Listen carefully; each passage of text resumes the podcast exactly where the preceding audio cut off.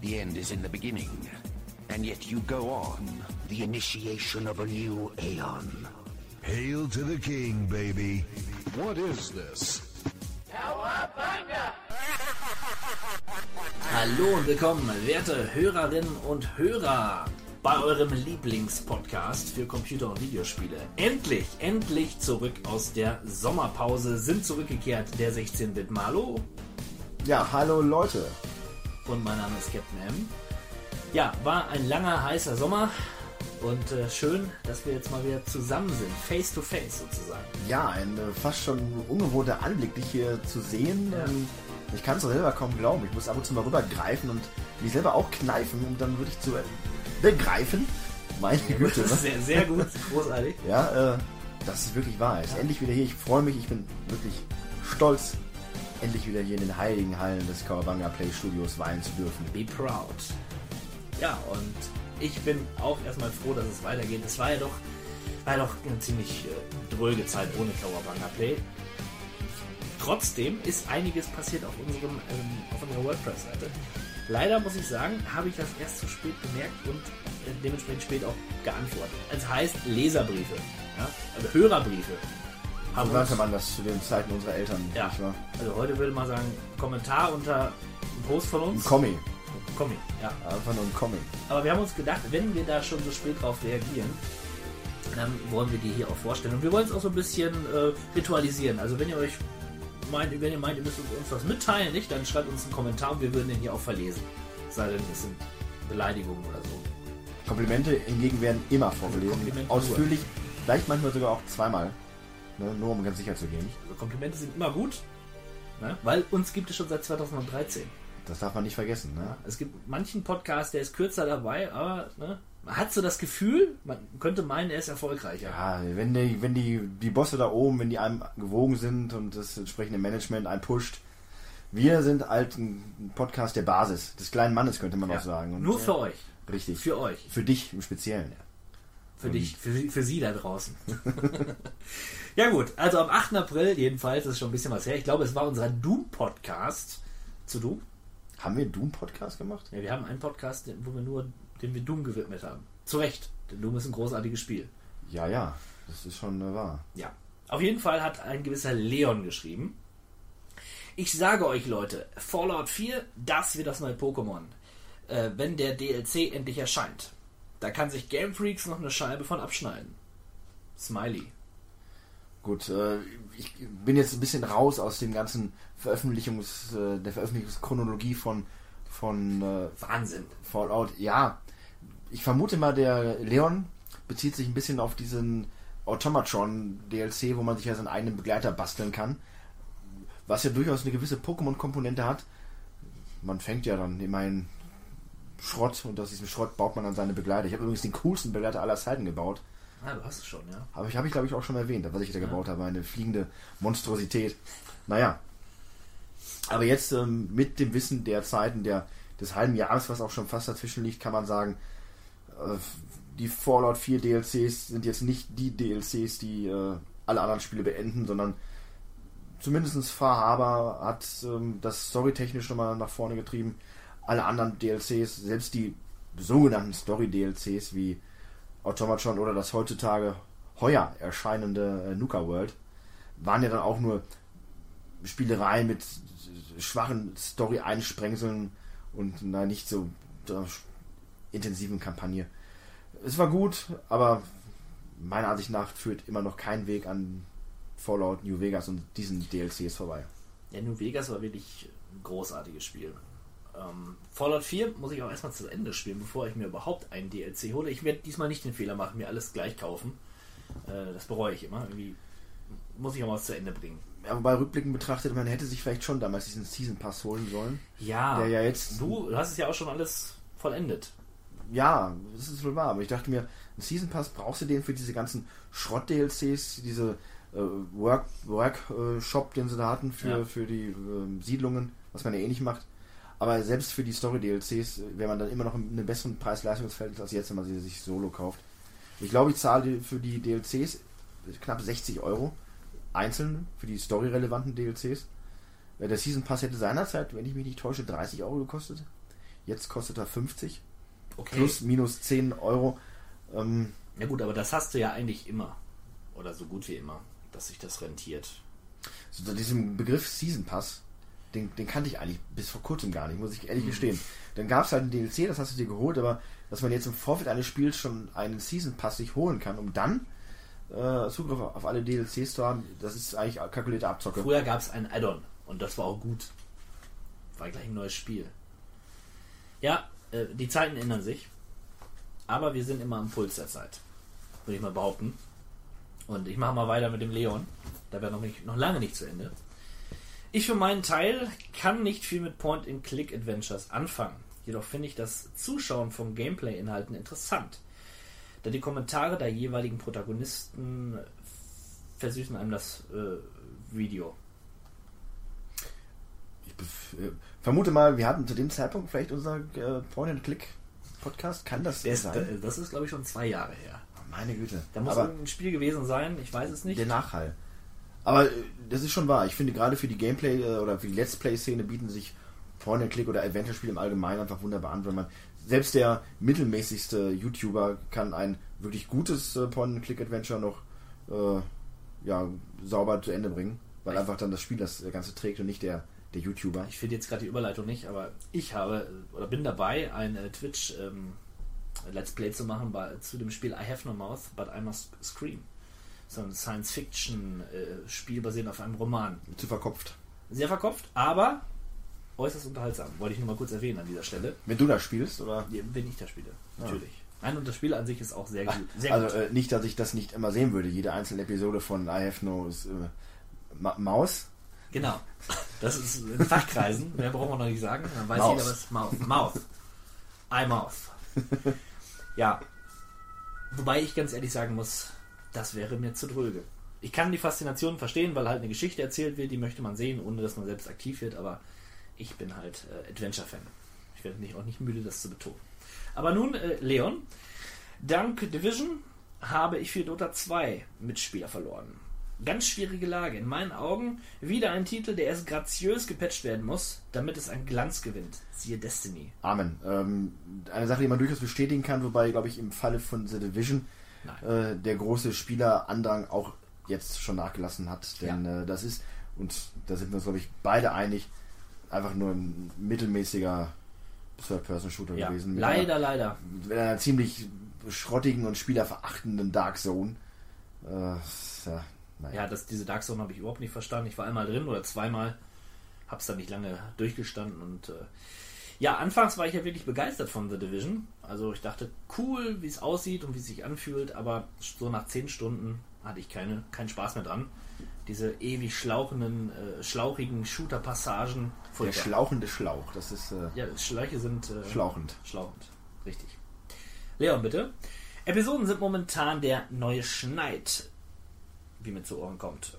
Erst die Telltale Games, Resident Evil Revelation 2, Final Fantasy VII Remake und nun auch Hitman. Wie? Steht dem Thema eher, steht dem Thema eher kontrovers entgegen. Einmalig 49,99 und gut ist. Wobei wir ja dann jetzt äh, auch bei dem Thema werden, das wir gerade schon hatten, DLCs, Season Pass, Ja. äh, Episodeninhalte, Spiele, die sich über ein ganzes Jahr strecken. Es gibt gute und schlechte Beispiele. Telltale Games ähm, sind meiner Ansicht nach ein gutes Beispiel, weil das einfach auch diesen cineastischen Unterton hat. Das möchte ich so unterstreichen, ja. Ne, das ist, da kann ich das voll nachvollziehen. Ich war der ganzen Hitman-Nummer gegenüber auch sehr, sehr skeptisch eingestellt, aber jetzt im Nachgang kann man sagen, dass das eine sehr gute Idee ist, weil die Welten sind wirklich sehr ausufernd. Man kann sehr viel erleben, man kann sehr viele Wege eingehen und dadurch hast du einfach auf dein Areal bezogen viel mehr Zeit, alles zu probieren. Du nimmst das Spiel intensiver wahr. Hitman jetzt im Speziellen. Interessant. Ja. Das ist das, was ich ähm, bei dem. Ich, kann's, ich werde nicht müde zu betonen, dass ich den, den Vorgänger Hitman Absolution, Absolution. Mhm. dass ich den wirklich großartig fand, wobei der scheinbar in Hitman-Kreisen nicht ganz so wohl gelitten ist. Ist mir schleierhaft, warum. Aber das ist halt so, ich habe es durchgespielt, ich habe es sehr genossen, hatte dann aber im Nachgang dann doch nicht die größte Motivation, nochmal andere Lösungsansätze für die Mission anzugehen. Aber hätte ich das in so einem Episodenformat, wie es beim aktuellen Hitman der Fall ist, dann hätte ich mich auch ein bisschen mehr und intensiver mal in die einzelnen Szenarien verbissen und dann mal geguckt, was für mich so das coolste oder die coolste Vorgehensweise ist. Ja. Man erlebt dann das Spiel mehr und man kann auch mal wirklich den Inhalt, den so Spiele heutzutage auch haben, den man vielleicht gar nicht mehr so bewusst wahrnimmt, intensiver ausnutzen. Man rusht ja teilweise doch durch Spiele durch äh, und nimmt nicht mehr alles wirklich wahr. Richtig. Und ja, stimmt, es muss halt an dem, dem Spiel angepasst sein und ähm, man, es gibt ja wirklich die Option, du bezahlst einen einmaligen Preis und die Episoden werden dir peu à peu nachgereicht. Bei Telltale ist es jetzt Usos so und ist auch völlig okay, meiner Meinung nach. Wobei ich dann auch nochmal kurz einhaken muss, Ja. das, was mich wiederum stört ist, und das hatten wir bei unserem Podcast zum Thema Kommerz kaufen, wie, wie hieß es nochmal? Ähm, Kunst und Kommerz. Ja, verm vermutlich. Also, dass es für mich wichtig ist, dass ich ein Produkt ins Regal stellen kann und das besitze. Und die, die digitale Form eines Spiels, so schön und gut sie auch, oder so, so Okay. effektiv das Ganze Ja. auch einfach ist, ist für mich als Sammler und Freund der, der, der Haptik einfach, ähm, da fehlt mir was. Und darum würde ich lieber den Hitman ganz kaufen, wie der Leon das auch schon schrieb, als äh, mir alle zwei Monate oder sowas den nähersten Inhalt Nun, runterzumachen. da muss man warten, bis es dann halt als Retail-Version im Laden steht. Falls das der Fall sein sollte. Aber in der heutigen Zeit des äh, Ultrakapitalismus ist es eigentlich nur eine Frage der Zeit, bis dann das auch passieren wird, denn äh, man will ja auch dann Leute wie mich schröpfen. Ja, und das wird so, wird so, wird auch so gemacht.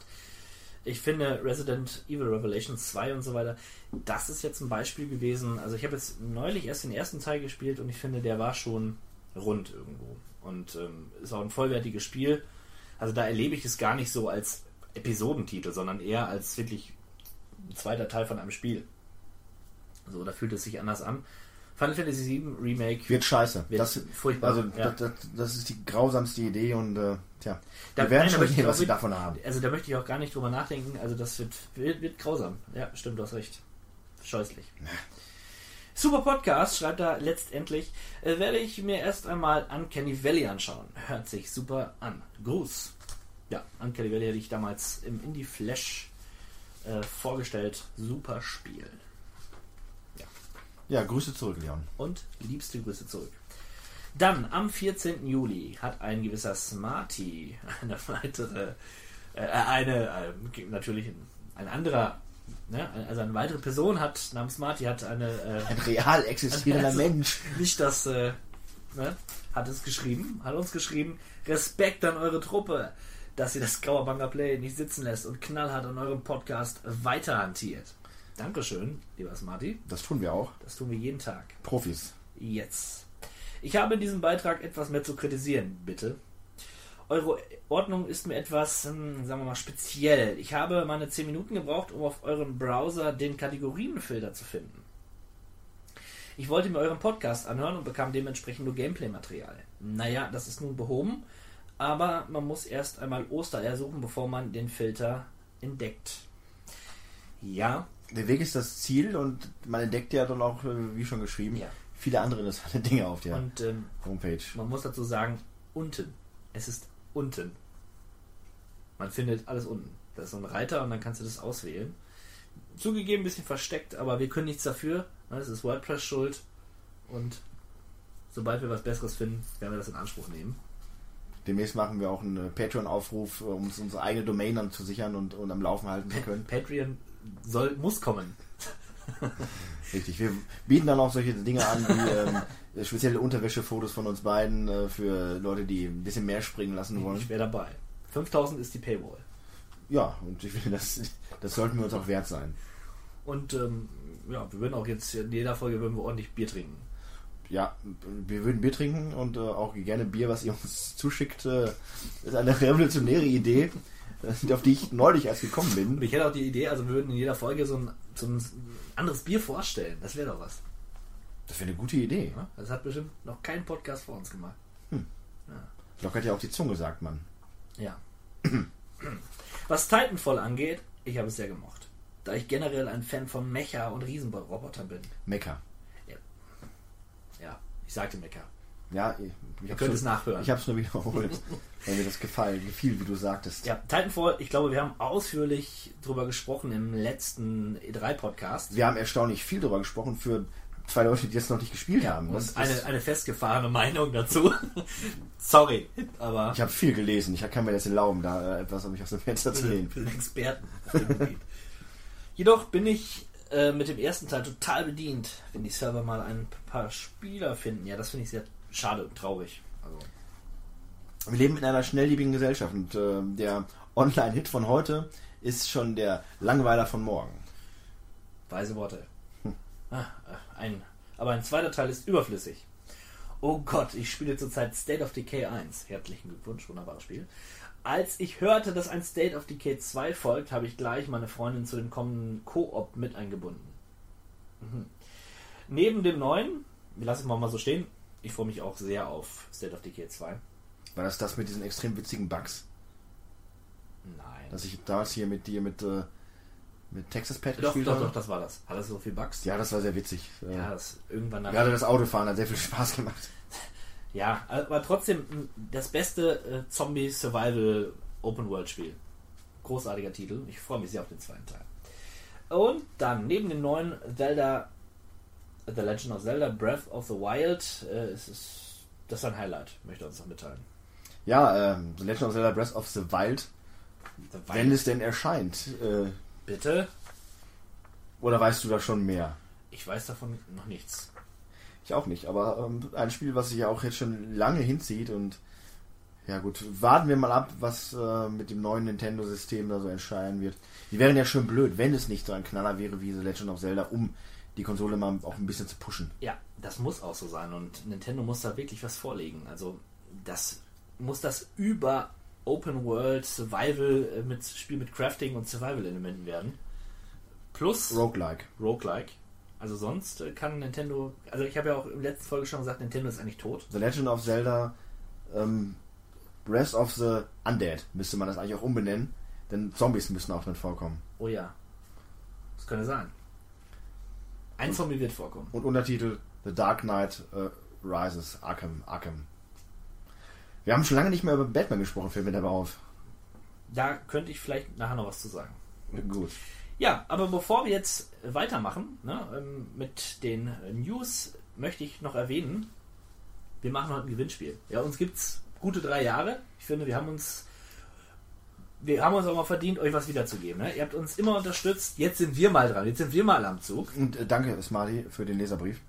Ach, sorry. Smarty, Leon Smarty. Ja, ich, ich wollte ja auch gerade noch mal an die, an die beiden appellieren, doch mitzumachen, den Podcast weiterzuhören. Denn wir haben ein ganz feines ähm, ja, Präsent für euch. Und zwar einen Steam Key zu dem Spiel Steamkey, Steamkey. Steam Key, Steam Key. Spec Ops The Line. Das famose Antikriegsspiel vom ja mittlerweile insolventen äh, Entwickler Jager. Das gehört sich einfach, äh, als deutscher Entwickler muss man einmal in die Insolvenz gehen. Das Ja. gehört man nicht zur Szene. Gerade Spec Ops gemacht, ja leider nicht genug Abnehmer gefunden. Schon pleite. Nein, es ist wirklich ein ganz, ganz tolles Spiel und wir würden gerne diesen Steam Key verlosen. Allerdings nur an echte Hardcore-Hörer und Hörerinnen. Im Laufe des Podcasts werden wir eine Frage stellen und euch alles eine weitere dann auch äh, mitteilen, sprich Adresse und Einsendeschluss und werden es in der nächsten Folge dann, wenn wir dann, äh, werden wir dann den Deckel aufmachen und sagen, wer gewonnen hat. Ja, also das möchte ich gerne, möchte ich euch gerne schenken. Darf ich auch mitmachen oder ist der Wenn du schnell bist, sehr gut? Ich habe natürlich einen entscheidenden Vorteil. ja, also wie gesagt, zur Feier des unseres Dreijährigen erstmal anstoßen. Ähm, Ja, ich, Prost! mein Glas ist schon wieder mal leer, aber Wir sehen uns gleich wieder bei den News. Give me the news. Wir sind bei den News. Die News, Spiele-Releases im Monat September. Ja, wir haben ja die Liste ein bisschen entschlackt. Wir sprechen nur über Spiele. Das war ein gesonderter Wunsch, Wunsch eines besonderen, äh, besonderen Hörers, dass wir nur über Spiele sprechen, die wir auch äh, kennen und was zu sagen können. Ähm, das werden wir jetzt auch tun. ja, knallhart. Äh, wir lassen die ganzen Schabernack und äh, Überflüssigkeiten raus, entschlackt aufs Minimum. Also Bier ernst sozusagen. Richtig. Unserem, äh, dem redaktionellen journalistischen Ehrenkodex entsprechend versuchen wir jetzt nur noch äh, fachwertig hohes Informationsmaterial rauszuballern. Also keine Zeit vergeuden und wir fangen an mit einem Spiel namens Mother Russia Bleeds. Toller Titel. Sehr geiler Titel und ähm, auch ein cooles Spiel, zumindest von seinem Look, ist es im Pixel-Stil gehalten und ein Spiel, welches sich an alte Beat'em-up-Klassiker ähm, wie beispielsweise Double Dragon oder Streets of Rage orientiert, mit dem kleinen Zusatz, dass man hier ordentlich Gore präsentiert bekommt. Viel Pixelblut wird da fließen und das ist genau das richtige Spiel für uns beide im kommenden Twitch-Abend. Richtig, also für uns sogenannte Gorehounds, wie man ja schön im Fachjargon zu sagen pflegt. Ich sage immer Gore Dogs. Ich sage immer Gories. Gersons. G's. Okay. Ja, auf jeden Fall ein schönes kleines Indie-Spiel. Erscheint auch schon bald am 5. September. Dann die Zwerge. Ja, die Zwerge.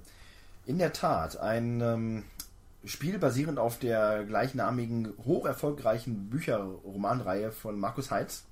Von mir hochgeschätzt. Meiner Ansicht nach so das Beste, was aktuell an deutscher Fantasy verfügbar ist. Wobei sich über die Qualität der letzten beiden Bände im Speziellen doch streiten lässt. Naja, und ähm, alles weitere Vermarktungstechnische hat ja eine lange Geschichte. Es war ja eine wirklich große europäische Kinoverfilmung im Raum, für die schon auch schon gecastet wurde und da war wirklich, wo es wurde im großen Maßstab gedacht, ist aber dann eingefroren. Dann hieß es, es wird eine Fernsehserie produziert, à la Game of Thrones. Daran war, wollte man sich orientieren. Es gab auch eine Homepage, auf der dann die ganzen Produktionsupdates bekannt gegeben worden waren. Sehr interessant, ist auch nichts geworden. Und dann hieß es, äh, das wird ein Spiel veröffentlicht, ein Rollenspiel, äh, Story gebunden. Und äh, natürlich war man dann etwas skeptisch, weil man dachte sich, boah, nach den ganzen Reihenfällen, die es vorher gab, mit den Filmlizenzen, die ja nichts wurden, jetzt so ein Spiel, aber es kommt raus, äh, schon bald, und es scheint tatsächlich auch ganz gut zu werden. Das ist eine Art taktisches Rollenspiel mit ähm, ja, Story getrieben, logischerweise bei der Romanvorlage. Ähm, und man spielt dann halt mit Tungel Goldhand, dem Hauptzwerg, dem Helden der Romanreihe, die wichtigsten Szenen und Geschichten der, des ersten Bandes nach. Ja, äh, Open World hat sicherlich nicht. Ja, eine, ich würde mal sagen, Open, Open Region. Also du hast keine offene Welt, du kannst nicht das ganze geborgene Land, so heißt ja diese, diese Gegend da, äh, frei erkunden, aber du hast jeweils zu der Szenerie, in der du dich auffällst, eine etwas größere Karte, okay. auf der du dich dann austoben kannst. Aber wie gesagt, letzten Endes ist es halt ähm, mehr von deinen taktischen, mittelgroßen Schlachten und halt auch von der Story dann getrieben. Okay. Und für mich als Fan der Bücherreihe ist das sehr interessant. Und, ja. äh, auch wenn ich das ungern erwähne, aber ich habe eine Reportage gesehen von der Gamescom, von einem äh, Videospielmagazin in Deutschland, wo Markus Heid selbst das Spiel gespielt hat und entsprechend hochbegeistert war von der von, von der großartigen Wow, Programmierkunst. dieses Spiel ist fantastisch. Es ist großartig. Ja, aber man muss sagen, Markus Heitz ist aber auch wirklich jemand, dem man sowas eher abnimmt, weil er, er ist authentische Type. ja, er ist auf, so authentisch wie ein Schriftsteller nur sein kann. Das ist ja ein merkwürdiges Völkchen. Aber was er sagte und was auch recht ist, es war für ihn komisch, aber auch irgendwo schön, seine Fantasiewelten doch so, wie er sich das vorgestellt hat, auf dem Bildschirm zu sehen. Äh, hat ja auch sehr war stark involviert in die äh, ganze Entwicklung des Spiels. Also das ist schon, Okay. das kann zumindest schon mal ein guter Qualitätsaspekt sein. Ja, ich bin gespannt, ob es deine Erwartungen erfüllt. Und ich bin sehr erfreut, dass es auch auf der Playstation erscheint. Von daher, ich hätte gedacht, dass das eher so ein PC-Spiel nur werden würde, aber nein, es erscheint auch auf äh, den Konsolen. Naja. Der nächste Titel erscheint auch auf den Konsolen. Er heißt Pro Evo Soccer 2016. Pro Evo! Ja, der Lucky Loser, ähm, der Runner-Up in jedem Jahr wieder, ähm, mit schwankenden Leistungen vor kurzer Zeit, hat sich wieder gefangen. Mich persönlich hat es nicht wirklich gereizt, aber, und das ist somit für mich das wichtigste Feature bei dem diesjährigen äh, Pro Evo Soccer, man hat sich die Lizenz sichern können von Borussia Dortmund.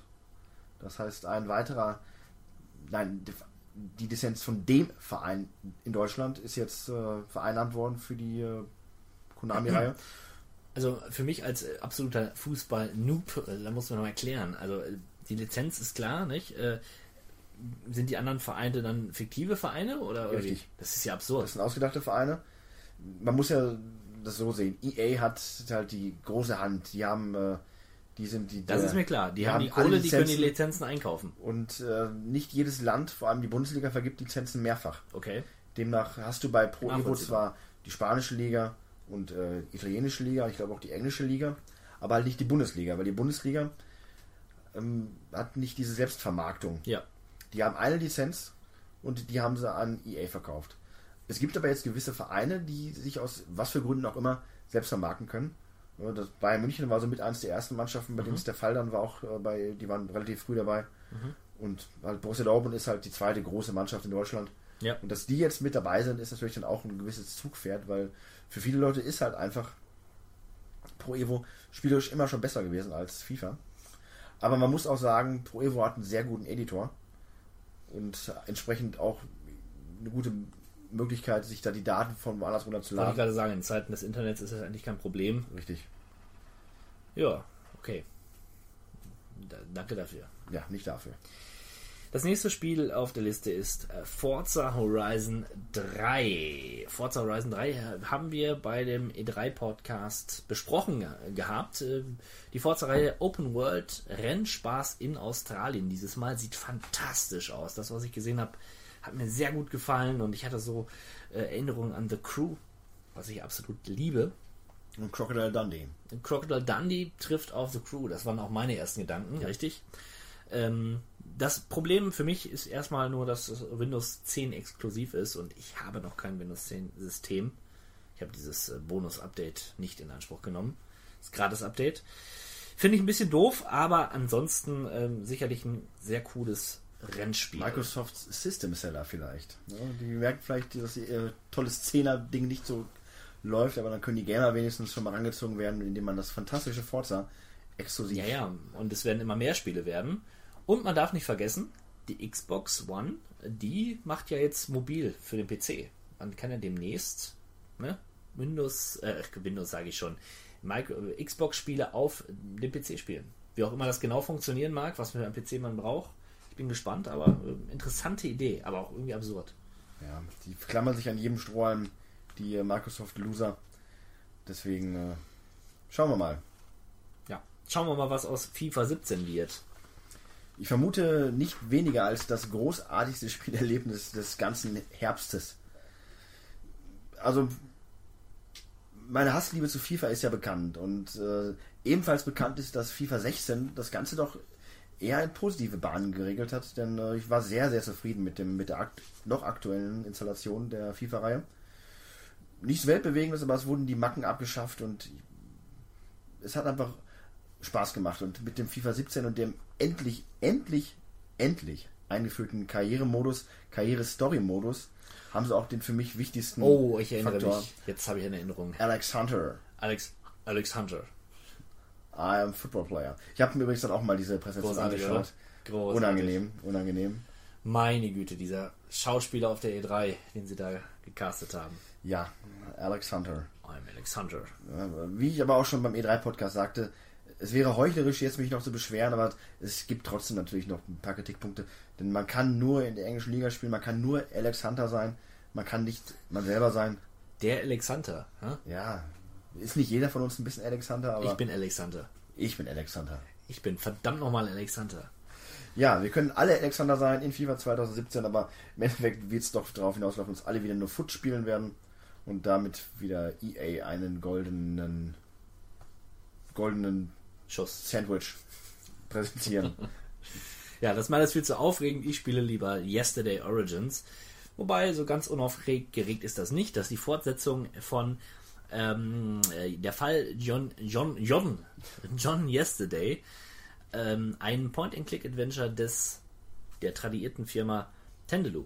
Unter anderem haben die die Runaway-Spiele entwickelt und ja, es ist so ein bisschen, es ist ein Mystery, Thriller, Krimi, Horror, ja, Horror weniger, aber ja, kurz einhaken. Das Spiel hat die FSK-Freigabe 18. Da wollte ich noch Ähm, drauf zu sprechen kommen. Also es ist, wenn man sieht, würde man meinen, ah, das ist ein Comic-Look und das ist so ein bisschen witzig, hä? ist das wie Monkey Island oder was? Und die Runaway-Spiele, wer die kennt, die waren auch ein bisschen humoristisch. Aber die, das, das, also der Fall John Yesterday, der war schon gar nicht so lustig. Also es ging halt um Obdachlose, die ermordet werden und, und einem Killer und das Ganze war schon sehr ernst und das wird bei Yesterday Origins fortgeführt.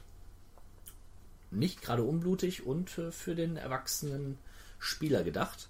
Ich freue mich da sehr drauf. Ich hoffe, sie machen das äh, genauso wie dem ersten Teil, dass es nicht ganz so lange ist. Ich bin ja ein Freund von relativ überschaubaren Point-and-Click-Adventuren. Also nach sieben Stunden darf das Spiel dann auch mal vorbei sein.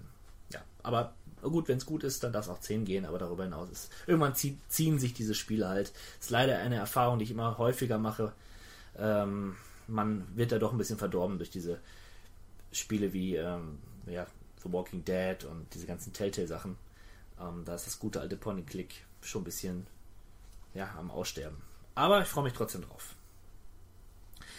Wo ich mich weniger darauf freue, ist Gwent, Witcher Card Game. Ich muss sagen, ich habe Witcher 3 ja gern gespielt, aber ich habe nicht eine Runde Gwent gespielt. Oder ich habe eine Runde Gwent gespielt, die habe ich verloren und habe ich gedacht, ich will es auch gar nicht lernen. Wofür? Wir haben ja hier so einen gewissen Spruch, den wir immer mal wieder dann einsetzen, wenn äh, wir nicht wirklich viel zu einem gewissen Spiel oder sonstigen Thema sagen können. Aber ich glaube, selten wäre es treffender als jetzt, wenn man sagt, für Fans. Wem das gefallen hat, bei The Witcher das Kartenspiel zu spielen, für den ist das ja die Offenbarung. Denn ähm, was man so gesehen hat, ist es ja wirklich eine konsequente Aufpolierung der ganzen Ja. Systematik. Auch natürlich äh, zu verdanken dem großartigen Erfolg von Hearthstone, dass jetzt mehr solche Kartenspiele auch entstehen. Dadurch ist erst Gwent entstanden in Witcher. Das wäre niemals drin gelandet, wenn es Hearthstone nicht gegeben hätte. Es gab aber auch gute Kartenspiele schon in Final Fantasy 8 oder 9, das Ja. darf man nicht vergessen. Tetra Eda oder wie das hieß, Tetra Pack. Oder auch das Kartenspiel in Final Fantasy 8, was ich wirklich toll fand, bis irgendwann der Moment kam, wo man diese blöden Regeländerungen da hatte, die das Spiel dann doof haben werden lassen. Aber ich fand so wieder ein gutes, simples Kartenspiel für zwischendurch ist das die optimalste, äh, der optimalste Zeitvertreib. Ja. ja, Gwent hat ja schon eine strategische Tiefe, wenn man es richtig spielt, aber also, ja. Ich kam nicht rein, aber wie du schon sagst, für die Fans äh, vielleicht genau das Richtige. Metroid Prime, Federation Force. Ja, der Aufschrei war groß. Ähm, Der Trailer Metroid Primes war ja quasi so der äh, Ghostbusters Reboot-Trailer der Videospielbranche. Äh, selten ein Trailer da gewesen, der so viele Daumen nach unten bekommen hat bei YouTube. Und ja, vielleicht etwas zu Unrecht. Natürlich sind die Fans, die lechzen nach einem neuen Metroid Prime oder idealerweise nach einem neuen Metroid im guten alten Super Metroid-Stil. Und was bekommt man? Einen äh, Koop, Third-Person-Shooter äh, vorgesetzt, der einfach nicht die Erwartungen, die Erwartungshaltung erfüllen kann. Für sich aber streng genommen einfach ein gutes Gameplay hat und auch Spaß machen könnte. Nur vielleicht haben sie sich nicht den größten Gefallen damit getan, das ganze Metroid zu übernehmen. Ja. Komischerweise, der Titel ist für mich überhaupt nicht präsent gewesen. Als ich ihn gelesen habe, habe ich auch keinerlei Impulse ver verspürt, mich darüber zu informieren. Gut, dass du das jetzt getan hast. Ja. Ähm, ja. Darum mache ich auch weiter mit, einem, mit einer Kollektion, äh, nämlich die Bioshock Collection kommt heraus für PC, Xbox One und PS4. Sind äh, die drei Bioshock-Spiele nochmal in ja, verbesserter Grafik. Wobei ich muss sagen, ich habe unlängst das erste Bioshock 1 mir nochmal angeschaut und ich, die Grafik kann man heute noch sehen. Es ist immer noch ein sehr, sehr schönes Spiel. Und wann kam es raus? 2008 oder so? Ich will mich jetzt nicht vertue, vertun. Ja, auf, könnte, Könnte sein. Ja, also wenn ihr es besser wisst, dann behaltet es für euch. äh, egal, aber auf jeden Fall ist es schon ein paar Jahre alt. Und dafür sieht es wirklich noch echt gut aus. Aber nichtsdestotrotz wird da eine Collection äh, entstehen, die das Ganze noch ein bisschen optisch aufpoliert und Plus natürlich sämtliche DLCs ja, plus vorhanden. natürlich, die, das lohnt, also es lohnt sich sowieso. Bioshock ist vom ersten bis zum letzten Teil einfach eine sehr, sehr gute Reihe und Für einen äh, Shooter ist es ganz in Ordnung. Das, äh, für einen Shooter ist es ganz in Ordnung, ja. Ja, wer kann ich dazu? Ich sag, es ist das bessere Half-Life. Ja. Nein, aber auf jeden Fall, wer es noch nicht gespielt hat, der darf da ruhig zugreifen. XCOM 2. endlich, endlich erscheint es dann auch auf den Konsolen. Warum nicht gleich? Take Two. Warum nicht gleich? Ähm, wobei, warum nicht gleich? Ich hätte es vermutlich mir nicht gekauft, denn ich habe ja meine Liebe zu XCOM wirklich erst im letzten Jahr na, oder in diesem Jahr wirklich dann entfachen können. Ja, mit dem großartigen ersten Teil des Rebootes. Und naja, endlich kommt dann neues Futter und ich bin sehr, sehr gespannt. Ja. Ich freue mich, das wird eines der wenigen Spiele sein, die ich mir außer FIFA und die Zwerge im äh, September dann vermutlich noch holen werde. Bizarre. Eine tolle Kombination. FIFA, die ist- Zwerge, ja, ja. XCOM. Da ist man äh, schon ganz gut ausgelastet. Eine, eine gute Mischung. Ja, das nächste Spiel auf der Liste, was mich interessiert hat, war The Unserain. Und äh, da haben wir wieder ein Adventure, auch eine Episoden-Adventure, wo wir einen Roboter, humanoiden Roboter spielen, der auf unsere postapokalyptische Erde gerät und sich für die Menschen interessiert, die mittlerweile natürlich nicht mehr da sind, weil die Apokalypse alle dahingerafft hat. Auf jeden Fall schaut er sich die Überbleibsel unserer Zivilisation an und lernt so etwas über unsere Zivilisation. Finde ich eine sehr interessante, spannende Prämisse. Ich bin gespannt, was daraus gemacht wird. Wally. Ja, wobei Wally versprüht mehr Tristesse. Ähm, dieses Spiel ist eher, ja, man sieht wirklich Häuser und alles sieht so ein bisschen intakter aus. Also, man weiß auch nicht, wo wie jetzt der Mensch verendet ist. Das wird sich sicherlich im Laufe des Spiels klären. Sieht schick aus, schöne 3D-Grafik. Ich bin dafür. Werde ich mir holen. Zudem nochmal ein Adventure namens Virginia. Da werdet ihr jetzt in Kürze ein YouTube-Video zu sehen. Ich habe die Demo angespielt. Es ist ein First-Person-Spiel, First-Person-Adventure-Spiel, was mich äh, ja vom Look her so ein bisschen an Firewatch erinnert hat. Also so eine sehr ähm, äh, bunte, comic-eske Grafik plus durch die Licht, mit der Lichtstimmung äh, geht so eine leichte Melancholie her. Spielt im, in, einem, in einer Kleinstadt in Virginia und orientiert sich an Filmen oder TV-Serien wie Twin Peaks, äh, Akte X und so weiter. Man kennt das ja. Es geht um einen Jungen, der vermisst wird und wir spielen eine FBI-Agentin und ja, müssen diesen Jungen ausfindig machen. Sehr spannend von seiner Grundidee her. Die Demo hat mir so mäßig gefallen, muss ich leider sagen, weil es erstmal sehr wenig Dialoge gab und viele Traumsequenzen, die mir nicht so gut ja, in den Kram passten. Aber ich möchte dem Spiel auf jeden Fall eine Chance geben und werde da weiter am Ball bleiben. Ja, und das war es aber auch schon mit den Spielen im September. War doch äh, mehr als ich gedacht habe. Talk to me, oh talk to me, talk to me, oh talk. So, jetzt wird wieder ein bisschen gequatscht, nicht? In unserer beliebten Rubrik Talk to Me. Und der Sommer war ja schon mal Anfangsthema. Wir sind zurück aus der Sommerpause. Und wir wollen ein bisschen drüber reden, was so gewesen ist. Und vor allen Dingen jetzt erstmal allen vorangestellt, welche Spiele wir gespielt haben, um diesen furchtbar heißen Sommer zu überleben. Ich spreche hier von Überleben. Ja, äh, überleben, nicht erleben, sondern ähm, Ja. Das war schon ähm, eine Er- Herausforderung an sämtliche Sinne, da durchzukommen. Einigermaßen heil. Übel. Übel. Ich muss auch gestehen, dass ich aufgrund der widrigsten Umstände nicht so wirklich arg viel zum Spielen gekommen bin, wie ich es mir eigentlich vorgenommen hatte. Hatte ja einen vollen Katalog und auch noch einen großen Backlog an Spielen, die ich mir unbedingt in meiner Sommerzeit an den lauen, heißen Sommerabenden in meinem Keller versüßen wollte.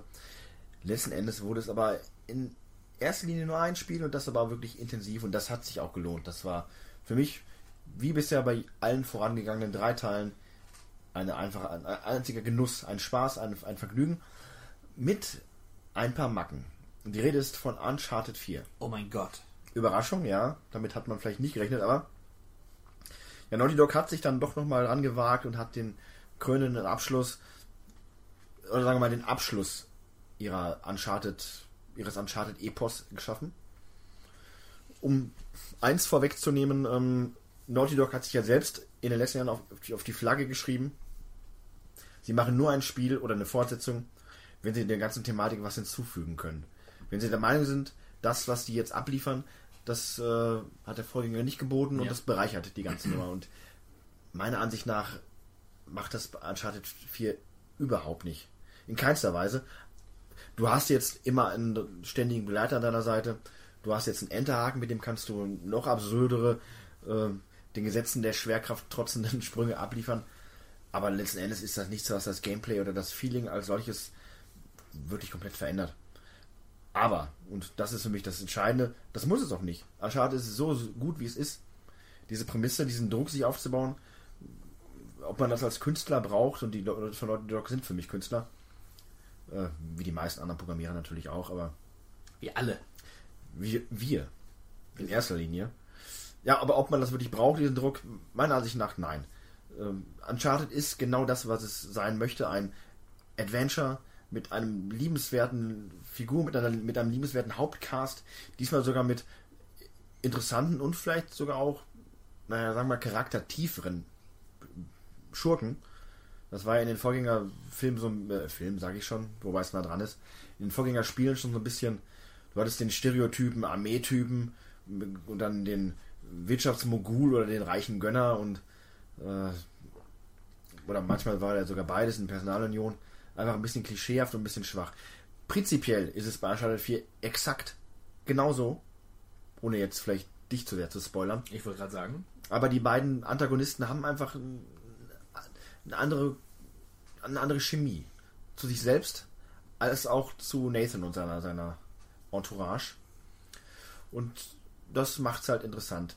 Und auch das ganze Fluch der Karibik-Setting, wo man meinen könnte, hu, das ist aber ausgelutscht. Sie umschiffen das nochmal ganz geschickt, um beim Piraten im nautischen Jargon zu bleiben. Ja, ja, sehr gut. Ähm, wird geschickt umschifft. Sieht klasse aus. Es ist ein Next-Gen-Spiel, das natürlich. Aber, und das ist für mich so ein kleiner Wermutstropfen, der das Uncharted-Theme, also der Hauptsong. Diese, diese treibende, rhythmische Melodie, ne, das Indiana Jones-Thema quasi der Videospielgeschichte kommt kaum vor. Ein, zwei Mal wird es angedeutet, angeteased, aber diese, dieser, dieser große orchestrale Ausritt findet nicht statt und dabei gibt es so viele coole Szenen im Spiel, wo das dann noch toll gepasst hätte. Naja, zumindest zum Grand Finale, der hätte es, hätte es äh, richtig. nochmal richtig das Finale können. Ne? ist schön und das Finale des Finales hätte das theoretisch auch gut vertragen können in einer angemessenen Variation. Ich, da möchte ich jetzt wirklich gar nichts verraten. Aber das ist halt was anderes und das wäre ganz cool gewesen. Naja, ansonsten muss man sagen, es ist das gleiche wie immer. Es ist, äh, man hat Hüftpassagen, man hat ähm, Laufpassagen zwischendurch, wo dann die sich die vier Hauptfiguren untereinander unterhalten. Man hat dann wiederum die coolen Zwischensequenzen und dann das, was die meisten vermutlich nicht mögen an Uncharted, dieses endlose Geballer Ja. äh, gegen Gegnerübermachten, wo man sich dann durchs durchschnetzeln Ja, muss. Also das muss ich, da muss ich wirklich sagen, ich könnte eigentlich fast drauf verzichten. Sicherlich tut es mal ganz gut, ab und zu mal eine Kugel auszuwechseln, Ja, äh, Schuss zu wechseln, aber ich war bei keinem bisherigen Uncharted so gefrustet, auch bei den Oh, oh, oh. Schießduellen wie in, wie in diesem Fall, weil manchmal gehen sie einfach zu lang und natürlich sind die Checkpoints sehr fair gesetzt. Also das ist ja, das ist Meckern auf hohem Niveau. Ich meine, wenn man an frühere Spiele denkt, tot, man fängt von vorne an. Hier musst du einfach nur fünf Minuten überleben und du hast den nächsten Checkpoint erreicht. Klar, irgendwann schafft man es zwangsläufig, aber es ist trotzdem, ich bin so schlecht und im, im Zielen und auch im Ausweichen und dann greift dann mal der Nathan nicht richtig und dann hüpft er mal anstatt hoch zur Seite und dann bist du wieder abgeschossen. Ja, das hat mich einfach dann am Ende doch echt ein bisschen gefrustet und ich bin, glaube ich, bei keinem Uncharted so oft auch gestorben, auf dem normalen Schwierigkeitsgrad jetzt, wie in den anderen Teilen. da muss ich echt sagen, ich stelle bei Uncharted den Schwierigkeitsgrad auf leicht. Ich finde jetzt die Shooter-Passagen nicht besonders fordernd, aber es nervt mich einfach. Ich will da schnell durchkommen, ich will das Spiel, ähm, ja, ich will diese Passagen schnell beenden, weil ich wissen möchte, wie es weitergeht und was ich als nächstes äh, erforschen kann. Darum geht es mir bei Uncharted. Und auch um die Geschichte, wobei ich da ehrlich gesagt so den Hype nie ganz verstanden habe. Also ich fand auch die Figur des Sully beispielsweise ist eine gute Figur, eine sympathische Figur, aber es ist jetzt ähm, keine Figur, wie ich sie im Kino in ihrer in ihrer Präsenz erlebe. Ne? Sully ist zwar da, aber Sully ist ein, ein, eine Mentor, ähm, die- die Schablone. Ja, Genau, die Funktion verstehe ich. Die Mentor-Schablone, ne, das, das, das kommt auch rüber, aber es könnte auch noch ein bisschen emotionaler und ein bisschen tiefer werden können. Also ich bin jetzt bis zum dritten Teil, um mal kurz vorwegzunehmen, dass ich Uncharted 3 in dem, im Sommer gespielt habe, was ich mir von dir ausgeliehen habe. Stimmt gar nicht, ich habe mir zwei von dir ausgeliehen, drei habe ich mir geholt. Ist aber auch wurscht. Ähm, und das war bis jetzt für mich der beste Teil. Ähm, ich fand das Szenario und vor allen Dingen dieser, dieser Rückgang zu Drakes Vergangenheit ganz schön im, im, äh, diesem Ara im Arabien. Was Arabien? Tausend und einen. Tausend und eine so, so wirkt das Setting. auf mich. Es wirkte wie ein Ja. junger Aladdin quasi, der sich Genau. mit seinem Affengefolge durch die Menschenmassen Genau. schlängelte. Das solche Parallelen kommen, werden da gezogen. Und das ist auf jeden Fall sehr, sehr unterhaltsam gewesen. Aber auch da, die, die, Shooter-Passagen, die haben einfach nur genervt und den Drive rausgenommen. selbst die Verfolgungsjagden fand ich ein bisschen lahm, wobei die okay waren und dem Setting auch angemessen. Also sich über Dächer zu verfolgen, ist eigentlich die logische Konsequenz. Setting, äh, Set Pieces, da möchte ich mal kurz anmerken, dass äh, es so atemberaubende Set Pieces wie den Zug oder auch das Kreuzfahrtschiff auf bei Uncharted Ja. 4 in dem Sinne nicht so gibt. Okay. Es gibt ein paar coole Szenen, gerade die Verfolgungsjagd mit dem mit dem Jeep, Motorrad äh, und Mhm. ja, mit den, mit den Seilen, wo man sich dann hinter den Jeeps herschlendert. Das ist rasant und dynamisch, aber diese ganz großen Blockbuster-stilartigen äh, Elemente sind diesmal nicht dabei gewesen. Ein bisschen schade, wobei das, was ich gesehen habe, das ist halt diese Jeep-Passage, äh, die, Die großartig. sieht wirklich fantastisch aus. Ne? Also Wahnsinn, was Naughty Dog auch so rausholt, grafisch. Inszenatorisch ist ja das, das, das Spannende. Die Grafik nimmt man bei Naughty Dog inzwischen als gegeben an. Ich bin der PC-Spieler und von da aus bewerte ich das ein bisschen anders, also sehe das ein bisschen anders. Klingt jetzt ein bisschen doof, Äh, aber das klingt überheblich, aber Ja, soll es aber gar nicht, weil ich bin auch Konsolenbesitzer. Ich habe die PlayStation 3 und 4. Aber es gibt halt Grafikunterschiede. Und ähm, ich finde auch heute noch ein, eine Uncharted 3 sieht auf der PlayStation 3 extrem gut aus. Also dafür, was die Konsole eigentlich imstande ist zu leisten, da holen sie schon wahnsinnig viel raus. Genauso wie bei The Last of Us natürlich. Das ist ihr, ihr Meisterstück, äh, was Grafik angeht. Also sieht immer noch gut aus. Kann man nicht, kann man nicht anders sagen. Und ähm, das, was ich von 4 gesehen habe, hat mir auch schon gut gefallen. Ich bin gespannt. Ich habe es ja hier liegen und werde dann nächstes Mal auch meinen Senf zu beitragen. Noch ergänzende Worte zu Uncharted 4? kaufen. Also wer es noch nicht geholt hat, verpasst was, denn das ist das definierende PlayStation 4 Spiel, was es aktuell zu kaufen gibt. Ja. Gut, dann mache ich weiter. Uncharted 3 hatte ich ja eben schon erwähnt. Wie gesagt, mein. Ja, ich fand bis jetzt der beste Teil der Reihe. Coolste Eröffnungsszene, die Kneipenschlägerei in Oh ja, Irland. sehr cool. Ja, Richtig, hat mir gut gefallen. richtig toll, auch mit dem, mit dem, mit dem Twist, wenn man so möchte, Oh am ja. Ende. Das war einfach richtig schön, so wie man sich das vorstellt. Ja, fand ich auch und tolles Spiel. Ich mache aber mit einem etwas aktuelleren Titel weiter, weil ähm, ja, der Sommer war lang und ich habe mich sehr gefreut auf Enderal. Diese kostenlose Mod für Skyrim, die in jahrelanger, wirklich jahrelanger Arbeit von einem deutschen Team entwickelt wurde, quasi auf Total Conversion nennt man es ja. Also die haben quasi das Grundgerüst von Skyrim genommen, aber alles so zerklüftet und neu zusammengesetzt, äh, gesteckt, ähm, sodass sich ein ganz neues Spiel daraus ergeben hat, mehr oder weniger. Aber, und das muss man echt sagen, ist, was ich extrem hoch anrechne, ist halt die Vertonung, denn sie haben sich ja, populäre deutsche Synchronsprecher genommen und die haben alles komplett neu eingesprochen für das Spiel und das gibt dem Ganzen natürlich eine sehr professionelle Note und im Grunde kann man auch wirklich sagen, es ist, man kann, man kann es wirklich so sagen, es ist ein, ein, ein, eigentlich ein Vollpreisspiel. Ähm, was natürlich ein bisschen abfällt, ist die Grafik. So, es ist schicker als ein, ein Skyrim heute, wobei, wenn HD-Texturen draufgelegt sind, sieht es halt dann auch genauso aus, wie Skyrim heute aussehen kann. Es ähm, verändert so ein bisschen das Kampfsystem, es erzählt eine ganz nette Geschichte. Ich war wirklich begeistert und äh, habe den Leuten da wirklich alle Achtung nur ausgesprochen. Auch finanziell. Ja, das ist der Punkt, auf den ich, den ich ein bisschen so umschiffen wollte, verstehst du? Ich werde das noch tun. Ich werde tatsächlich ähm, Ich 10 Euro. knallhart Ich finde hinterfrage ich das. ja, also ich will es wirklich tun, weil es lohnt sich. Aber ich muss auch sagen, irgendwie hat es mich nicht gepackt. Das, aber ich glaube, es lag mehr an mir und an meiner derzeitigen oder sommerlichen, von sommerlicher Hitze beeinflussten Situation, dass ich mich da einfach nicht drauf einlassen Es konnte. liegt an mir, nicht an dir. Du bist vollkommen okay. Ja. Ich, ich bin einfach noch nicht so weit. ich bin noch nicht so, ich brauche noch ein bisschen Zeit, um, um dich wertzuschätzen und dich annehmen zu können, so wie du bist. Ja, keine Ahnung. Ähm, ich denke, ich werde noch mal im Herbst reinspielen, wenn ich da ein bisschen mehr die Muße habe. Ähm, ansonsten, wenn man auf Skyrim, auf Spiele wie Skyrim steht, sage ich jetzt mal, ist das einfach nur fantastisch, was sie da machen. Für Fans. Nicht nur für Fans, sondern auch darüber hinaus. Also es ist wirklich handwerklich ganz, ganz großes Damentennis. Ne? Oh, oh, ja. Tolles Spiel. Enderal. Und nun möchte ich mich entschuldigen bei allen äh, Fans der asiatischen Open-World-Spiele. Ich ähm, habe Ich, ich höre. ich habe des Öfteren über ein Spiel namens Schlafende Hunde äh, negativ gesprochen. Unter anderem über den Hauptcharakter Wei Chan mit seiner dummen Stimme. Äh, Sleeping Dogs habe ich, ich weiß gar nicht warum. Ich habe es einfach, ich habe gedacht, Sleeping Dogs hast du angefangen und nie zu Ende gebracht und du findest es so scheiße und überhaupt gefällt dir das Spiel nicht. Gib dem Spiel noch eine Chance. Komischer Gedanke. Ich habe es installiert und habe es in einem Zug durchgespielt. Es ist ein echt gutes Open-World-Spiel. Es äh, hat eine sogar eine interessante Story und vielleicht war ich aber noch zu jung. Vor drei, vor drei Jahren habe ich den Charakter des Wei Chan vielleicht nicht verstanden.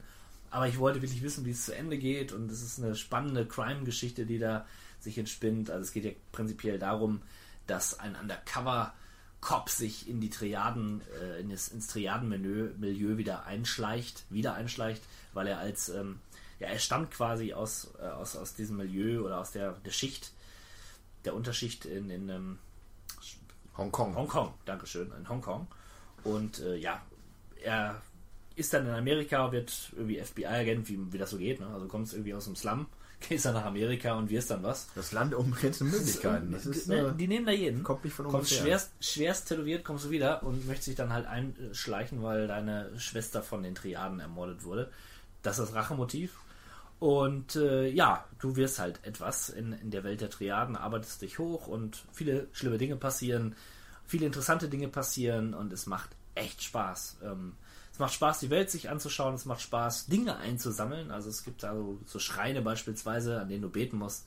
Da kannst du die Gesundheit erhöhen. Also wenn du fünf Schreine hast, wird deine Gesundheit ein bisschen gesteigert oder du sammelst so Statuen ein, da kriegst du neue Moves, weil es hat ja dieses ähm, Free Free Flow Kampfsystem von Batman übernommen. Batman. Ja. Da, da sind wir wieder angelangt. Genau, da sind wir wieder beim Thema. Ganz unten.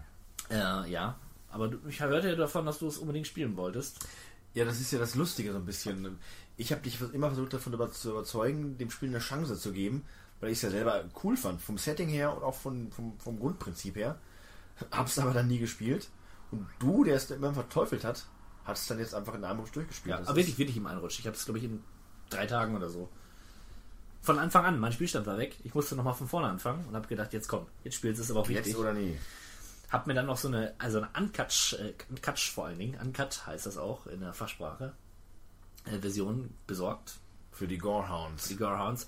Lohnt sich nicht, Leute. Lohnt sich wirklich nicht. Ähm, wobei, da muss ich nochmal Kritik üben an der deutschen Zensur. Denn tatsächlich, ich meine, das Spiel ist nicht besonders schwer, aber es beraubt einen die Möglichkeit, diverse Fatalities oder Finishing Moves ähm, um, in der Umwelt auszuführen. Beispielsweise nimmst du den Kopf und hältst ihn in die Kreissäge rein. So, der ist ja tot. In der geschnittenen Version kannst du diese Kreissäge aber nicht benutzen. Das heißt, du hast in dem Fall nur die Möglichkeit, deine Fäuste und Füße zu benutzen. Das erschwert dir die, die Kampfsituation ein bisschen, aber wie gesagt, das Spiel ist nicht besonders schwer. Es geht auch ohne. Aber trotzdem, ne, man beraubt dich einfach der Möglichkeit. Finde ich ein bisschen schwach, hätte man ein bisschen charmanter lösen können, aber gut, ist jetzt auch schon ein paar Jährchen her, das äh, Spiel. Trotzdem kann man immer noch gut spielen, sieht gut aus, macht Spaß. Wann wirst du spielen? Morgen. Gut, ich ähm, erwarte einen ausführlichen Bericht gegen 18 Uhr. Gerne. Ich hatte mich dann aber wirklich noch mit einem anderen Spiel versucht zu beschäftigen, nachdem ich. Die Telekom wollte es verhindern, indem sie mich mit einer 800 Kilobit Leitung wochenlang blockiert hat. Ich habe dann aber nach einer Woche doch geschafft, mir Soma runterzuladen. Das äh, gab es im Summer Sale auf dem äh, im PlayStation Store. Und ich hatte ja viel Gutes gehört über, über äh, Amnesia. Soll relativ gruselig gewesen sein. Vor, vor allen Dingen von einer gewissen Person. Ja. Dog. Da, Hock, richtig. Und ja, dann dachte ich mir, komm, Soma, das Setting spricht mich sogar noch ein bisschen mehr an als Amnesia, weil ich finde so dieses Unterwasser, Science-Fiction, Horrorartige, finde ich interessanter. Ja, und gesagt, getan. Eine Woche später war es dann, wie gesagt, runtergeladen und ich habe es angemacht und wurde direkt aufgehalten, weil diese ganze, ich weiß nicht, ob das bei anderen Spielen des Entwicklers auch so ist, sondern wirklich alles in der Umgebung nehmen, anfassen und bewegen kann. Ja, es fängt ja bei Penumbra an, geht über Amnesia. Ja. Also ich, ähm, man, man wacht dann auf in seinem Apartment und das erste, was ich machte, war dann meine Zahnbürste in die Toilette werfen, Pizza aus dem Kühlschrank auf meiner, auf meiner Couch zu verteilen. So ein Noob, Leute. Ja, das war einfach so habe ich meine Zeit verbracht und habe dann erst später dann dieses Spiel oder die Story fortgesetzt. Und wenn das Ganze dann mal ans Laufen gerät, wenn dann die, sagen wir mal, die unheimlichen Elemente beginnen, dann hat es aber auch direkt eine dicke Atmosphäre und es ist, äh, ich finde es relativ gruselig und das hat diese Art von Grusel, ich, ich nenne es auch gerne Terror, Terrorgrusel. Und dieser Terrorgrusel versetzt mich in Stress. Und Stress halte ich nur in bedingten Dosen aus. Und darum kann ich das Spiel auch nur aktuell in äh, kurzen Schüben spielen. Ich bin so eine Pussy, das gebe ich zu. So ähnlich war es bei Dead Space. Ich muss mich erst dran gewöhnen an das ganze Setting, an das ganze Prinzip. Und dann werde ich es vermutlich auch mehr genießen und mehr spielen können. Aber aktuell ist es einfach nur so, ich spiele das und ich denke mir, ich sitze dann da in meinem dunklen Keller mit stimmungsvoller Beleuchtung und frage mich, meine Güte, warum, warum mache ich das jetzt? Und dann tue ich wieder FIFA rein. Weil dann, dann bin ich wenigstens, äh, kann ich mich wenigstens entspannen. Aber äh, man muss sagen, tolle Atmosphäre, Grafik, naja, äh, ist zweckdienlich. Ne, ansonsten Soundkulisse ist klasse, selbst das Hochfahren des Spiels, das Laden, versetzt dann schon in eine ganz beklemmte Atmosphäre. Das ist schon echt, echt, echt toll und ich werde das in wohldosierten Schüben weiter genießen, diesen, diesen Terror. Ja, und wir werden uns aller Voraussicht nach im nächsten Podcast, der im schönen Monat Oktober zu hören sein wird, äh, ausführlich über Sommer unterhalten. Wenn ich das denn ertragen sollte. Ich äh, bestehe darauf und wenn ich dich an den Controller knebel, äh, fessel. Ja, dann aber bitte nur während des Nachmittages äh, bei vollster Beleuchtung. Und mit, mit beruhigender Rolf Zukowski-Musik im Hintergrund. Oh ja, das ist noch gruseliger. ja, schon auch Das ist furchtbar. Ja gut, äh, Sommer, cool, coole Sache, auf jeden Fall. Ähm, was habe ich hier noch draufstehen? Kommen wir jetzt schon dazu? Ja. Ich will es nicht länger, will's nicht länger vor mich hinschieben, vor mich herschieben. No Man's Sky. No Man's Sky. Noch nie von gehört. Noch nie also so ein kleiner unbekannter Titel, der in den letzten Tagen keine Aufmerksamkeit äh, erregt hat. Nein. No Man's Sky, äh, der Hype-Titel der letzten Monate und immer mal wieder aufgeflammt, ist jetzt erschienen für einen Vollpreistitel von äh, circa 60 Euronen und auch ja, für diesen Preis in etwa habe ich mir das Spiel zugelegt. Wissentlich, dass dieses Spiel durchaus nicht das ist, was sich viele davon versprochen haben. Nämlich ein riesiges, wobei das stimmt, aber ein riesiges Open-World-Universum voller abwechslungsreicher Planeten und Figuren mit tausend Interaktionsmöglichkeiten und am besten noch einer super Story, die dabei äh, irgendwas Allumfassendes äh, uns offenbart. Ja, das ist es nicht, äh, in keinster Weise, aber das hat man auch relativ schnell zur Berichterstattung gesehen. Ähm, diverse Fachmaga sogenannte Fachmagazine haben Noten vergeben und ähm, ja, meiner Meinung nach zu wenig Punkte vergeben und zu viel. Ja, das klingt jetzt widersprüchlich. Hä? Ja, ja. Äh, Im Grunde für das Spiel als solches muss ich sagen, ich bin gar nicht enttäuscht gewesen. Ich finde No Man's Sky, wer noch nie was davon gehört hat, es ist im Grunde ein äh, First-Person-Weltraum-Explorationsspiel. Ihr seid eine kleine Figur einer unbestimmten Weltraumrasse. Sucht euch auch immer aus, was ihr seid. Ihr habt ein Raumschiff und könnt von Planet zu Planet fliegen. Wohin mal ihr wollt. Es gibt über äh, 6 Trilliarden Planeten. Keine Ahnung, bestimmt. 6 Trilliarden Planeten. Eine Quatschzahl, die eh Ja. keiner von uns begreifen. Unsummen.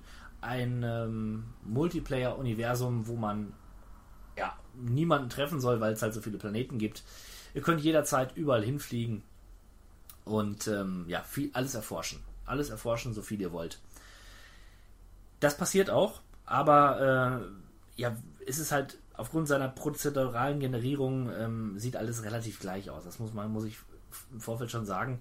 Trotzdem macht das gerade den Reiz aus. Also man muss sich auch ein bisschen Zeit nehmen, man muss jedem Planeten viel Zeit geben. Ich habe gar nicht so viele Planeten erforscht und schon locker 20 Stunden versenkt. Ich glaube, ich habe sogar den ersten Planeten äh, drei Stunden, auf dem ersten Planeten drei Stunden verbracht. Und das noch wenig. Also im Grunde kann man sich da echt Zeit nehmen und ja, man hat dann eher so eine Art Walking Simulator vor sich. Wenn man das weiß, kann man gut mit dem Spiel umgehen. Und da fand ich die Wertung der Games da ein bisschen hart. Auf der anderen Seite ist das Spiel 75 übrigens. am Rande. 75. Äh, ja, okay. Ich finde, äh, wenn man, also wenn man dann, wenn man so vorgeht und sagt, ich möchte einen, einen großen Walking Simulator mit einer, ja, meiner Meinung nach ästhetischen Grafik, dann reicht mir das. Dann gebe ich auch mehr Punkte. Aufgrund äh, der technischen von der technischen Seite her gegeben. Es ist allerdings eine Katastrophe gewesen. Es hat nur geruckelt. Gerade die ersten Tage waren eine Katastrophe und es ist auch heute nicht das, was wirklich spielbar genannt werden kann. Ich habe einen guten Rechner. Ich kann das Spiel maximal auf mittleren Details spielen, um nicht völlige Ruckler zu erleiden. Das geht nicht. Und es sieht jetzt auch nicht so aus, dass man sagen kann, ja, okay, das ist jetzt, äh, das ist jetzt die Übergrafik. Also es muss einfach spielbar sein. Und das verlange ich, wenn ich 60 Euro bezahle. Ähm, wurde kurz von der Gamestar erwähnt, da haben sie nochmal so einen schlauen Ratschlag gegeben, aber das war dann so ein bisschen außen vor. Ähm, ja, dann äh, erfolgten auch wieder irgendwelche Artikel von wegen äh, No Man's Sky, das bessere GTA 5, hatte ich gelesen. Jetzt bashen wir so ein bisschen auf der Gamestar herum, aber ich glaube, das macht der Gamestar nichts. Nö, die haben es ja auch verdient. Die haben es verdient. Äh, aber ich spreche auch für die, für die Fans und für die Fachpresse und von den Leuten, ähm, wie teilweise unfassbar hart mit dem Spiel ins Gericht gegangen, obwohl die genau wussten, was sie bekommen. Dann gibt es irgendwelche Auflistungen von Versprechen der, der Entwickler, die gegeben wurden, die nicht eingehalten wurden. Ja, da sage ich, Alter, dann bezahl keine 60 Euro für ein Spiel und wart erstmal ab, was dir da präsentiert wird. Ne? Das ist nämlich der entscheidende Faktor. Dieses, ähm, man wartet nicht ab, sondern die Zweifel waren ja da und äh, auch berechtigt und meiner Ansicht nach auch vollkommen in Ordnung. Ich meine, das ist ein Entwicklerteam von 20 Mann, die im Laufe der Entwicklung eine ungeahnte Welle der Euphorie auf sich niederprasselt haben sehen. Äh, das fing ja klein an und irgendwann hieß es, war das Spiel aller Munde und das war doch während der Entwicklung. Dann hast du ja diese Leute sitzen in ihren kleinen Entwicklerkellern mit ihren leeren Pizzaschachteln und ähm, Fett, Fettstirnen sitzen ja. dann da und denken sich so, ihr wisst ja Leute, dass wir gerade an dem Spiel des Jahres basteln ne, was machen wir jetzt? Und das führt natürlich auch dann da vielleicht zu einer gewissen ja, Blockade plus Überambition. Und das macht es ja dann auch nicht einfacher. Nein. Zumal, wenn eine, eine, Firma wie Sony dahinter steht und sagt, pass mal auf, Leute, jetzt wird es mal langsam Zeit, das Spiel muss raus. Und das Spiel ist, wird im äh, August 2016 erscheinen. So oder so. Die haben es ja sogar noch verschoben gehabt, meine ich, meine Erinnerung. Es war eigentlich schon vor, vorzeitig angekündigt, ja. dann wird es immer wieder verschoben. Und irgendwann setzen denen natürlich die Pistole auf die Brust. Die haben ja, die haben da Geld investiert und äh, wollen ein Ergebnis haben. Es wurde ein gewisser Betrag vereinbart und äh, der muss dann auch irgendwann bezahlt werden, ob man will. Oder nicht. Oder ob das nicht der Gehweg ist. Ja. Und klar, dann äh, kommen halt solche Ergebnisse zustande. Also es ist wirklich, wie gesagt, technisch nicht gut gewesen. Ähm, aber darüber hinaus fand ich das Spiel gut. Ob es jetzt 61 Euro wert ist, das muss wirklich jeder, soll, will gut überlegt sein. Ähm, ich hatte auf jeden Fall bis jetzt schon mal einen Spaß. Ich habe es gespielt und das muss man mal festhalten. 10 Stunden lang mit echt extrem Rucklern. Und das heißt schon was. Also da muss mich ein Spiel schon motivieren, dass ich das aushalte, denn ich bin da echt eine, eine Diva, was so FPS-Drops angeht. Ich ja, kann es gar nicht hast haben. hast du ey. bei Sleeping Dogs äh, trotz der perfekten technischen Performance abgebrochen. Stimmt. Tja. Ja. Wobei ich jetzt, ne, das ist ja schon ein paar Jährchen her, Sleeping Dogs sah jetzt besser aus denn je. Es gab da so HD-Texturen. Oder die Augen sind einfach schlechter geworden. Oder so. Halt verpixelt. ja. Spaß muss auch mal sein. Wir sind, wir sind doch der Spaßcast, sind wir. Nach drei Bärchen geht das. Ja. So, aber genug zu No Man's Sky. Ähm, ich habe mehr gespielt. Ein Spiel namens Dropsy. Ein Spiel, ein Point-and-Click-Adventure, wo wir einen äh, gehandicapten Clown spielen, dessen äh, Zirkuszelt irgendwann abgebrannt ist und dabei kam seine, seine Mutter ums äh, Leben. Ja, dieses gehandicapt solltest du vielleicht noch ein bisschen ähm, gehandicapt aus, weiter ausführen. Das mache ich gern.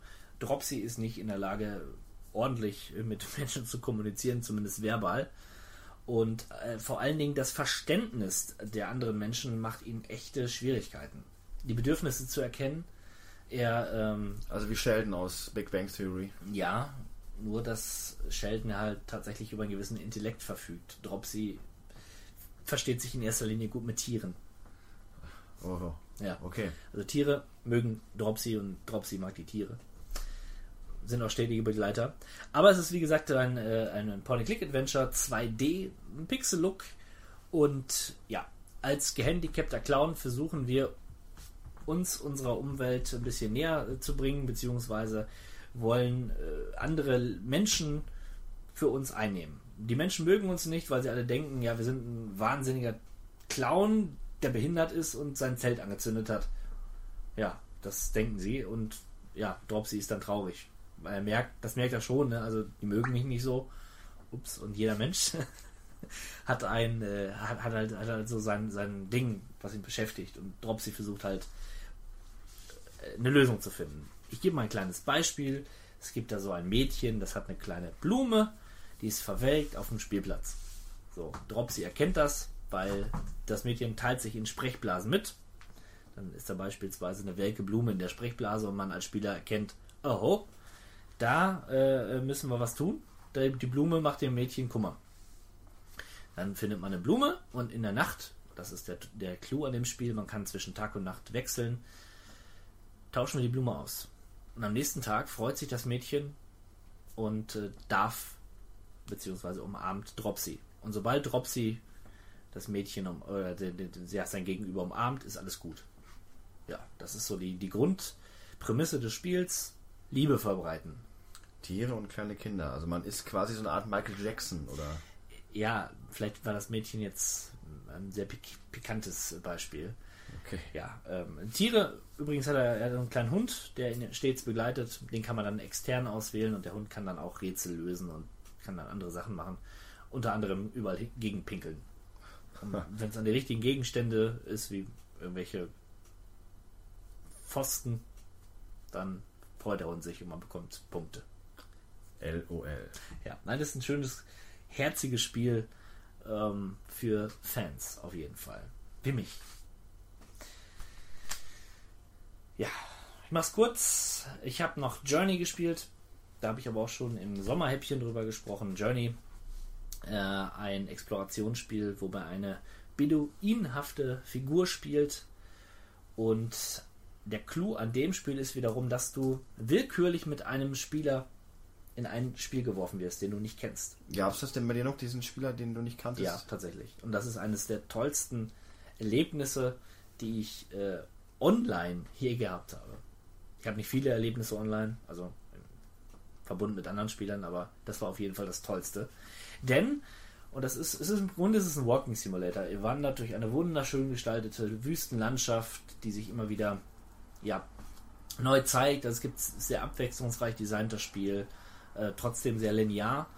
Und ihr habt die Möglichkeit, mehr oder weniger zu schweben. Und um diesen Schwebeeffekt zu, ähm, ja, zu, zu multiplizieren, ist es immer gut, mit dem anderen Spieler in Verbindung zu kommen. Ihr könnt das Spiel aber auch ganz allein spielen. Du kannst den Spieler komplett ignorieren, aber je näher ihr euch kommt, das Schöne ist, es gibt auch keine Kollisionsabfrage, das heißt, man kann sich nicht doof im Weg stehen oder so, äh, verstärkt ihr eure Fähigkeiten. Und so arbeitet man zusammen. Und das ist bei mir auch tatsächlich geschehen. Am Anfang bin ich da echt rein und dachte mir so, was will denn diese Figur da vorne? Soll er seinen Weg alleine gehen? Lass mich in Ruhe, Alter. So, und äh, aber irgendwann habe ich gemerkt, ist es doch ganz schön, wenn man zusammenkommt. Und so habe ich das Spiel tatsächlich von Anfang bis Ende mit jemandem zusammengespielt. Ähm, das Ganze gipfelte in einem Knopf, den man hat, wo man gewisse ähm, Geräusche auslösen kann und so eine Art von Sprache entwickelt. Also beispielsweise machst du und der andere macht dann drückt dreimal und du machst dann wieder und du versuchst halt zu sprechen über diesen, über diesen einen Knopf. Hört sich merkwürdig an, hat aber eine großartige Wirkung, weil du wirklich eine eigene, für den Moment eine eigene Sprache entwickelst, so eine eigene Kommunikationsform. Sehr sympathisch, das Ganze. Und das Tolle ist natürlich, wenn die Reise dann zu Ende ist, überlegt man sich so ein bisschen, wer war das denn wohl? War das irgendwie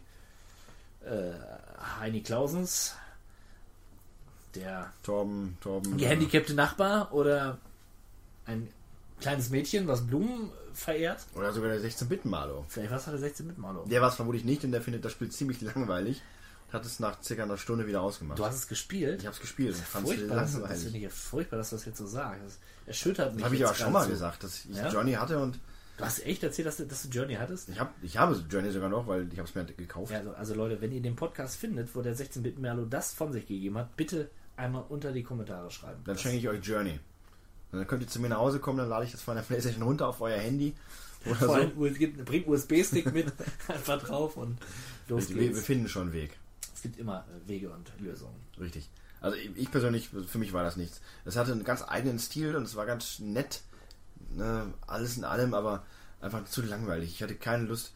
Dann hüpfst du da von einer Düne auf die nächste und Ja, dann wird also der Schal irgendwie immer länger und dann wird er mal irgendwie wieder kurz und nee. Also für mich war das nichts. Schade, sehr schade. Ja, schade. Hast du, du denn in Kontakt gekommen mit der anderen, mit dem anderen Spieler oder Spielerin? Nein? Nein. Ja, es, ne, es ist halt, liegt halt immer an einem selbst, wie man so gestrickt ist. Ich bin aber auch generell im wahren Leben mehr so der Lone Wolf. Ja, auch dieser Podcast, den mache ich ja nur dir Meinst du zuliebe. Lonesome Cowboy? Lonesome Wolf. Cowboy, Cow, Cowwolf. Ja, genau. okay. Äh, Das waren so meine Spielerfahrungen im Sommer. Ich teilweise hat mich, hat mich das Spiel noch genervt, muss ich sagen. Ganz ehrlich. Es war so warm hier und einmal ist mir mein Rechner äh, äh, quasi explodiert. Nein, er ist einfach ausgegangen. Ich äh, spielte No Man's Sky und äh, dann ging er aus. Aber man stelle sich vor, es ist Sommer und es gäbe dieses eine Spiel, was dich dazu bringen könnte, das Haus zu verlassen und vielleicht draußen zu spielen. Was könnte das wohl sein? Das wäre doch mal eine ganz clevere Idee. Das klingt nach der besten Überleitung der Welt. Ja, das ist richtig. Ähm, der zweite, eigentlich der, der Überraschungshit, wenn man so möchte, das Spiel, was eigentlich, glaube ich, jeder äh, zumindest sich mit Nummer angeschaut hat und wenn nicht auch jetzt immer noch aktiv spielt, selbst Stevo. Stevo hat sich diese App runtergeladen, von der wir sprechen und ihr wisst es inzwischen vermutlich auch schon längst. Die Rede ist von Pokémon Go, dem äh, Pokémon Go. Pokémon Go, basierend auf einer japanischen äh, Computerspielreihe. Japanische Computerspielreihe. Ja. ja, also äh, jetzt mal Spaß beiseite. Jetzt mal Spaß beiseite. Jetzt, aber jetzt mal wirklich mal Jetzt die harten. Fakten. Pokémon Go ähm, ist ja eine Art. es ist es ist ja kein Walking Simulator, es ist ein ein ein Walking ähm, ja, wie, wie nennt man das? Aufmunterer. Ne? Ein Aufmunterer. Aufmunterer, ja. Ja. Visualisierer. Äh, Visuali äh, Vitalisierer. Man, das Spiel basiert quasi auf Google Maps und man kann auf der echten Welt, auf der Welt da draußen, die für uns äh, so nah und doch so fern ist, man kann sich in sie begeben und Pokémon jagen. Man hat wirklich die äh, Straßenkarte vor sich, bestimmte Landmarken sind markiert. Das ist auch abhängig von Google Maps, also bestimmte Sehenswürdigkeiten haben dann entsprechende Pokémon-Stops oder Arenen. Ja, Selbst im kleinsten Dorf gibt es immer irgendwas zu entdecken. Und die Pokémon, die man dann jagt, erscheinen dann zufallsgeneriert. Ja, Und äh, werden aber auch einem auch angezeigt. Man kann sie also wirklich effektiv jagen. Nach dem Motto, okay, du musst jetzt in die Richtung gehen. Dann vibriert dein Handy entsprechend eines Kompass nicht unähnlich. Und dann beginnt die große Pokémon-Jagd. Und so skeptisch ich am Anfang war, so ich möchte nicht sagen begeistert, aber ich finde das sehr sympathisch und es macht durchaus immer wieder mal Spaß. Äh, Eine App, die, wo es wirklich Sinn macht, das auf dem Handy zu spielen. Ich bin ja sonst nicht unbedingt der größte äh, Freund von Software auf dem Handy. Aber in dem Fall ist es wirklich so, du läufst durch die Gegend, du sammelst Pokémon und du interagierst dann auch natürlich mit Menschen, weil auf einmal stellst du fest, Moment mal, der hält sein Handy genauso blöde wie ich. Der läuft ja auch durch die Gegend. Moment mal. Wann ist dir das einmal passiert? Mehrfach. Nein, hast du doch mal gesagt, was heißt interagierst? Hast du mal gesagt, äh, entschuldigen Sie, junger Mann, spielen Sie auch Pokémon? Nein, ich nicht, aber ich habe gemerkt, wie sich andere darüber unterhalten, während ich daneben stand. Wie ich ja schon erwähnte, bin ich mehr so der, der Lone Wolf. Deswegen. Meine Schwester hat davon dabei erzählt, sie äh, am ersten Abend, wo es rauskam, ist sie mit ihrem Freund direkt durch unser Dorf gelaufen und ähm, da gab es dann so Passagen und dann auf einmal hat man gemerkt, Moment mal, den, den habe ich doch gerade schon mal gesehen, diese Person. Und da sieht man sie wieder und dann stand man auf einmal in Oelde vor einem gewissen Gebäude und äh, man schaute sich dann so an und dann war das, war, kam die Frage des Unbekannten, na, auch Serverprobleme? Na, und so entstehen dann halt Gespräche, vielleicht entstehen so auch Freundschaften fürs Leben Liebschaften oder Leben. Raubmorde. Äh, alles ist möglich. Aber das ist halt das Interessante. Und dieses Spiel hat ja an sich einen eigenen Kosmos geschaffen. Der, der erste Mensch auf der Erde, der alle Pokémon gefangen hat, der dafür jetzt sogar seinen Job aufgegeben hat, hat ja inzwischen, ist ja, ja, kann man es so nennen, Profi-Pokémon-Jäger. Der hält auch Seminare darüber, wie man sie jagt. Okay. Absurd. Kurz, natürlich nur Ja, sehr kurzfristig. Genau, sehr kurzfristig. Das ist natürlich dann irgendwann Liebe Kinder, das ist keine Zukunftsvision äh, ja, für euch. Man merkt es ja auch an den an der äh, Lage. Nintendo hatte kurze Zeit nach Erscheinen des Spiels einen derartigen Aktienboom, man war sogar über Sony zeitweise.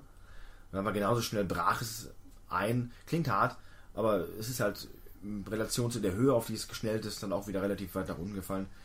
Nichtsdestotrotz ist das ein Goldesel nach wie vor für Nintendo. Und Niantic, der Entwickler, den man vorher auch nie gehört hat, die hatten ein ähnliches Prinzip. Ähm, So eine Mischung aus Geocachen und Genau. ähm, diesem, dieser Google Map Geschichte. Darauf basiert ja dieses Pokémon-Spiel. Aber mit der passenden Lizenz, wie es halt Pokémon ist, und das fasst ja wirklich wie die Faust aufs Auge, ähm, ist es jetzt auf einmal eine Goldgrube. Aber die ganze Subkultur. Es gibt YouTube-Videos von wirklich Nerds, die vermutlich sonst wirklich nur im Keller sitzen, die sich dann filmen dabei, wie sie sich einen, einen, einen, Rucksack vollpacken für die eine Reise in die Außenwelt. Das ist befremdlich, lu- lustig Und traurig. und, und traurig, ja. Aber auch lustig, weil im Prinzip ist es so nah an der Vorlage, wie es nur geht. Man ist dieser Junge, der in die Welt zieht, vollkommen alleine, mit seinem Rucksack und seinem Pokédex und man jagt die Pokémon. Und das finde ich faszinierend. Man kann kämpfen, man muss es aber auch nicht. Ich habe bisher noch keinen Pokémon-Kampf beschritten. Ich sammle einfach nur. Ja, ich spiele auch. Kann ich auch mit anderen äh, Pokémon-Spielern kämpfen? Also geht das? Ich Indirekt. treffe dich und denke so, Alter, jetzt hier mein äh, Nein, Shababshi. direkte, ja, ja, genau. Den, der Shababshi mit seinem Aquaknarre ist äh, einer der berühmten und berüchtigsten Pokémon. Nein, also direkte Konfrontation als auch sonstige Interaktion mit anderen Spielern sind aktuell nicht möglich. Man kann eine Arena besetzen, man kann dort sein Pokémon ablegen, aber äh, die Kämpfe werden dann wiederum simuliert. Man greift an, aber das von dir abgelegte Pokémon verteidigt automatisch. Ja. Also du musst dann nicht in den Kampf einschreiten. Ist noch nicht möglich. Könnte mir vorstellen, dass es mal irgendwann eingebaut werden wird.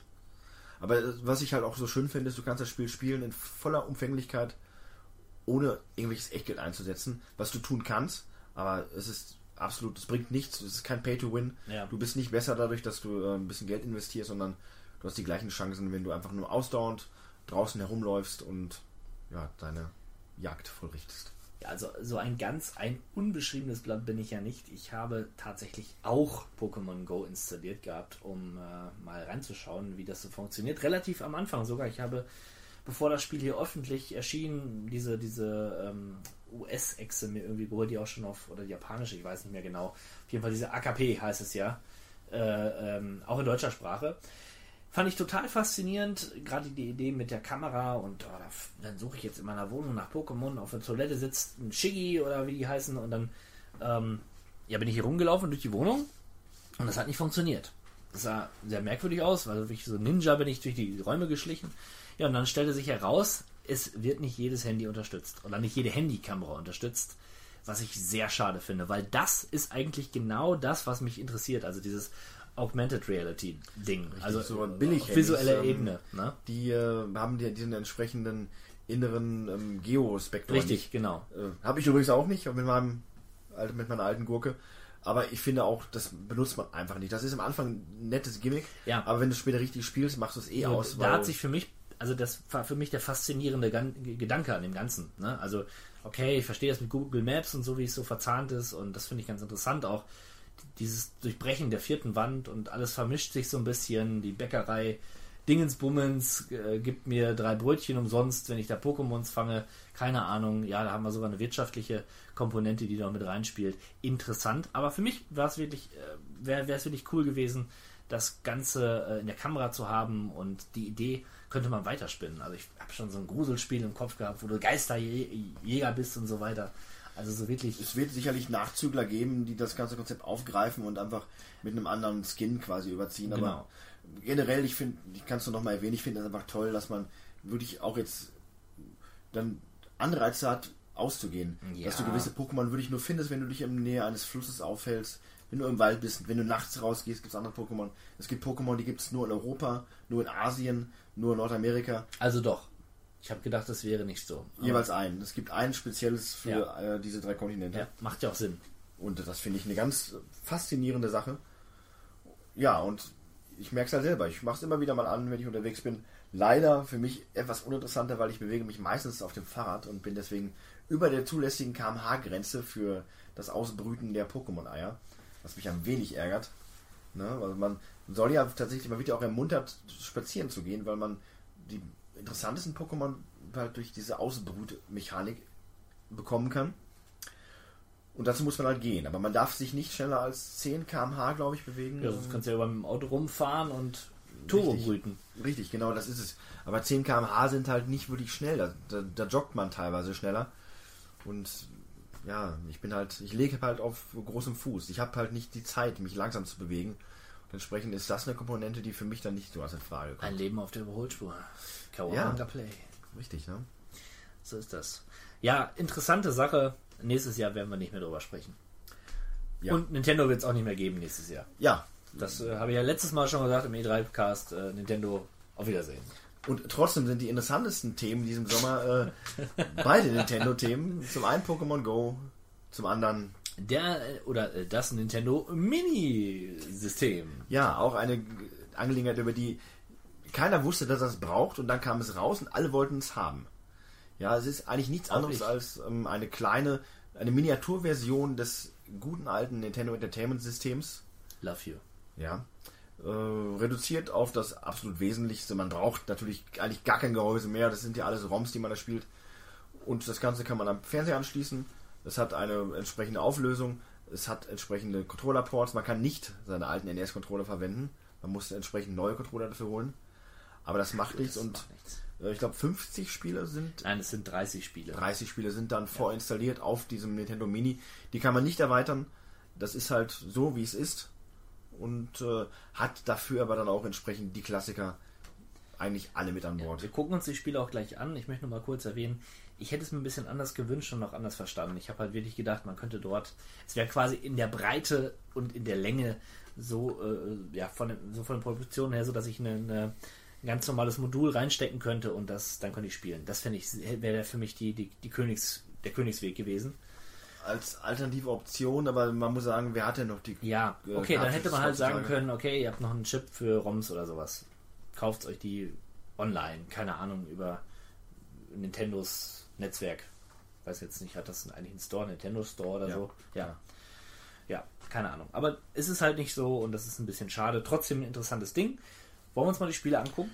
Gehen wir sie mal durch. Und ähm, das Interessante ist, und das ist mir auch schon öfter mal aufgefallen, es gibt tatsächlich zwei gewisse Phasen in den, in, im Nintendo-Zyklus.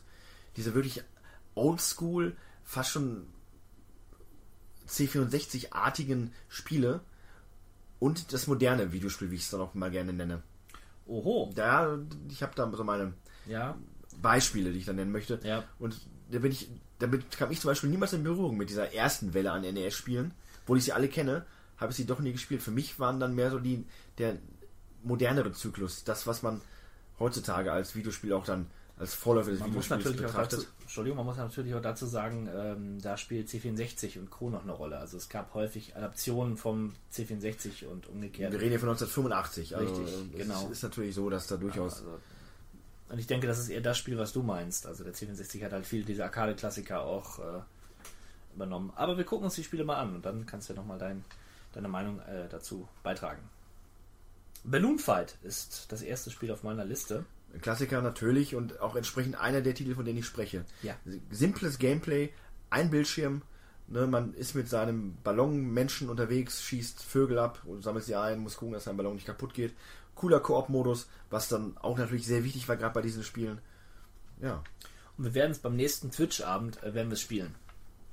Ich jetzt gerade mal so entschieden. ja, so wie wir das nachfolgende Spiel auch schon gespielt haben. Genau. Beim letzten Twitch-Abend. Wunderbares Spiel. Genau die gleiche Kerbe. Ein Bildschirm, Koop, simples, simples Gameplay, simpler, simple Grafik, ein Song, aber trotzdem, ja, Trotzdem Bubble Klassiker. Bubble. Na? trotzdem Bubble Bubble. Richtig. Castlevania. Ja, das ist wiederum ein Spiel, der von mir so, ich nenne es mal Phase 2, ein, ein Spiel mit einer, was durch die Grafik allein schon eine Story erzählt, ein gewisses Ambiente und ein gewisses Feeling vermittelt, was man bei den ersten beiden Spielern nicht so wirklich hatte. Ja. Ich möchte jetzt nicht bei jedem so ins Detail gehen, aber, Nein, aber ich weiß schon, was halt, du meinst. Und du hast so eine Lesbarkeit des Levels auch, du erkennst es. Richtig, du hast Level, du hast Welten, du hast, Du hast du bist, du bist Welten, in einem genau. Schloss, Ja. du bist jetzt in, in, in der Gruft, du hast Ja. kämpfst gegen eine Mumie, gegen, gegen einen Zombie, gegen einen Vampir und das Genau. ist halt anderes. Das ist nicht nur das Gameplay, sondern es ist halt auch wirklich Atmosphäre dann diesmal mit dabei. Ja, und Simon's Quest, also äh, Castlevania 2, schließt sich da direkt an. Hat es sogar noch mehr, es hat sogar mehr, äh, noch mehr Story-Elemente, meine ich. Ähm, Ja, ein bisschen, ein bisschen Also narrativ wird, da, wird auch in Text gearbeitet. kon- kontroverses Spiel, ne? Nicht zuletzt dank dem englischen Videogame-Nerd in aller Munde, aber ja. Hab sehr gern gespielt damals. Äh, Donkey Kong. Und Donkey Kong Jr. Ja, auch zwei Spiele, die Ja. dann an die erste Phase quasi Furchtbar, anschließen. Wenn ich nicht dran erinnert. Donkey Kong kennt jeder, Donkey Kong Jr. ist eine Variation und in dem Spiel muss man ja auch wiederum dann sagen, der Twist ist ja, man spielt Donkey Kong Jr. und Jumpman, beziehungsweise Super Mario ist ja der Bösewicht, den es gilt dann da ne, umzunieten. Mochte ich nie. Nee. Double Dragon 2, The Revenge. Großartiges Beat'em-up-Spiel. Äh, stellvertretend eigentlich für das Spielgefühl der, der frühen 90er Jahre. Also zumindest für mich. Ich fand, das war so, so ein Klassiker. Das wollte ich haben als Spiel. Ähm, zwei die Welt, du läufst rum und haust einfach alles nieder, was dir in auf den Weg kommt. In Weg kommt. Und äh, tolles, tolles Spiel. Auch im, im Koop. Oder gerade im Koop eigentlich empfehlenswert. War eine prima Sache für, für so Kumpeleien. Ja. Dr. Mario, ein ja, Puzzlespiel, so der quasi der erste wahre Tetris-Nachfolger, wenn man so möchte.